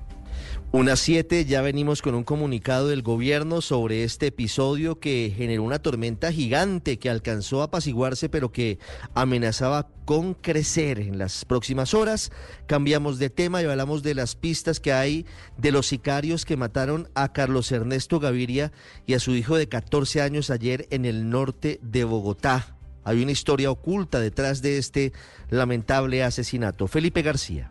A la víctima lo estaban esperando en la calle 183 antes de salir a la carrera novena y los asesinos se aprendieron la rutina de Carlos Gaviria, este abogado que todos los días salía a la misma hora con su hijo Nicolás hacia el colegio El Gimnasio Vermont en el norte de la ciudad. Los asesinos, dos hombres de tez morena, se movilizaban en una motocicleta de mediano cilindraje, una Dominar 400 de color negro y ya las autoridades tienen versiones de testigos e imágenes del sector desde el sitio del asesinato donde se ve que uno de los dos asesinos, el parrillero de la moto, se bajó del vehículo y le disparó a la víctima en siete oportunidades. Uno de estos tiros impactó finalmente al niño, quien murió también junto a su padre. ¿Qué se sabe de la víctima? Fuentes cercanas a este hombre confirmaron que tenía un lote alquilado al distrito por una alta suma de dinero, lote ubicado en el norte de Bogotá y en el cual funciona un patio de buses del SITP. Aunque aún es materia de investigación, este hombre recibió amenazas en las últimas semanas e incluso quería salir del país, algo que finalmente nunca logró. 50 millones de pesos ofrecen las autoridades como recompensa por información que lleve a la captura de los asesinos de este hombre, Carlos Gaviria, que era abogado y representante legal de una empresa que a la fecha se encuentra en liquidación y que se dedicaba al negocio de finca raíz. Carlos Ernesto Gaviria, el nombre de este empresario asesinado con su hijo de apenas 14 años de edad cuando estaban rumbo al colegio de este menor, de este jovencito absurdamente muerto en este episodio de Sicariato, una nueve minutos. Finalmente hubo acuerdo para que sigan cruzando de Soacha a Bogotá los colectivos que traen a miles de personas todos los días que vienen a trabajar a la capital del país y que generó muchas tensiones e incluso un paro en los últimos días, don Oscar Torres. Sí, señor Ricardo, buenas tardes. Pues después de varias reuniones entre el Ministerio de Transporte, la Alcaldía de Soacha y también de Bogotá, hoy se llevó a cabo esta reunión final en la que se llegó a un acuerdo entre las partes para que se llegara a un nuevo convenio y se, te- se permitiera el ingreso de los vehículos que vienen desde Soacha hacia Bogotá, hacia la capital del país. Hay que decir que ese convenio un año y tiene vigencia un año en el que el Ministerio de Transporte tendrá que hacer un estudio para ver cuál es la viabilidad técnica de seguir con ese convenio o también de que se planteen otras soluciones para la movilidad entre Bogotá y Soacha. Esto fue lo que nos dijo el alcalde de ese municipio de Soacha.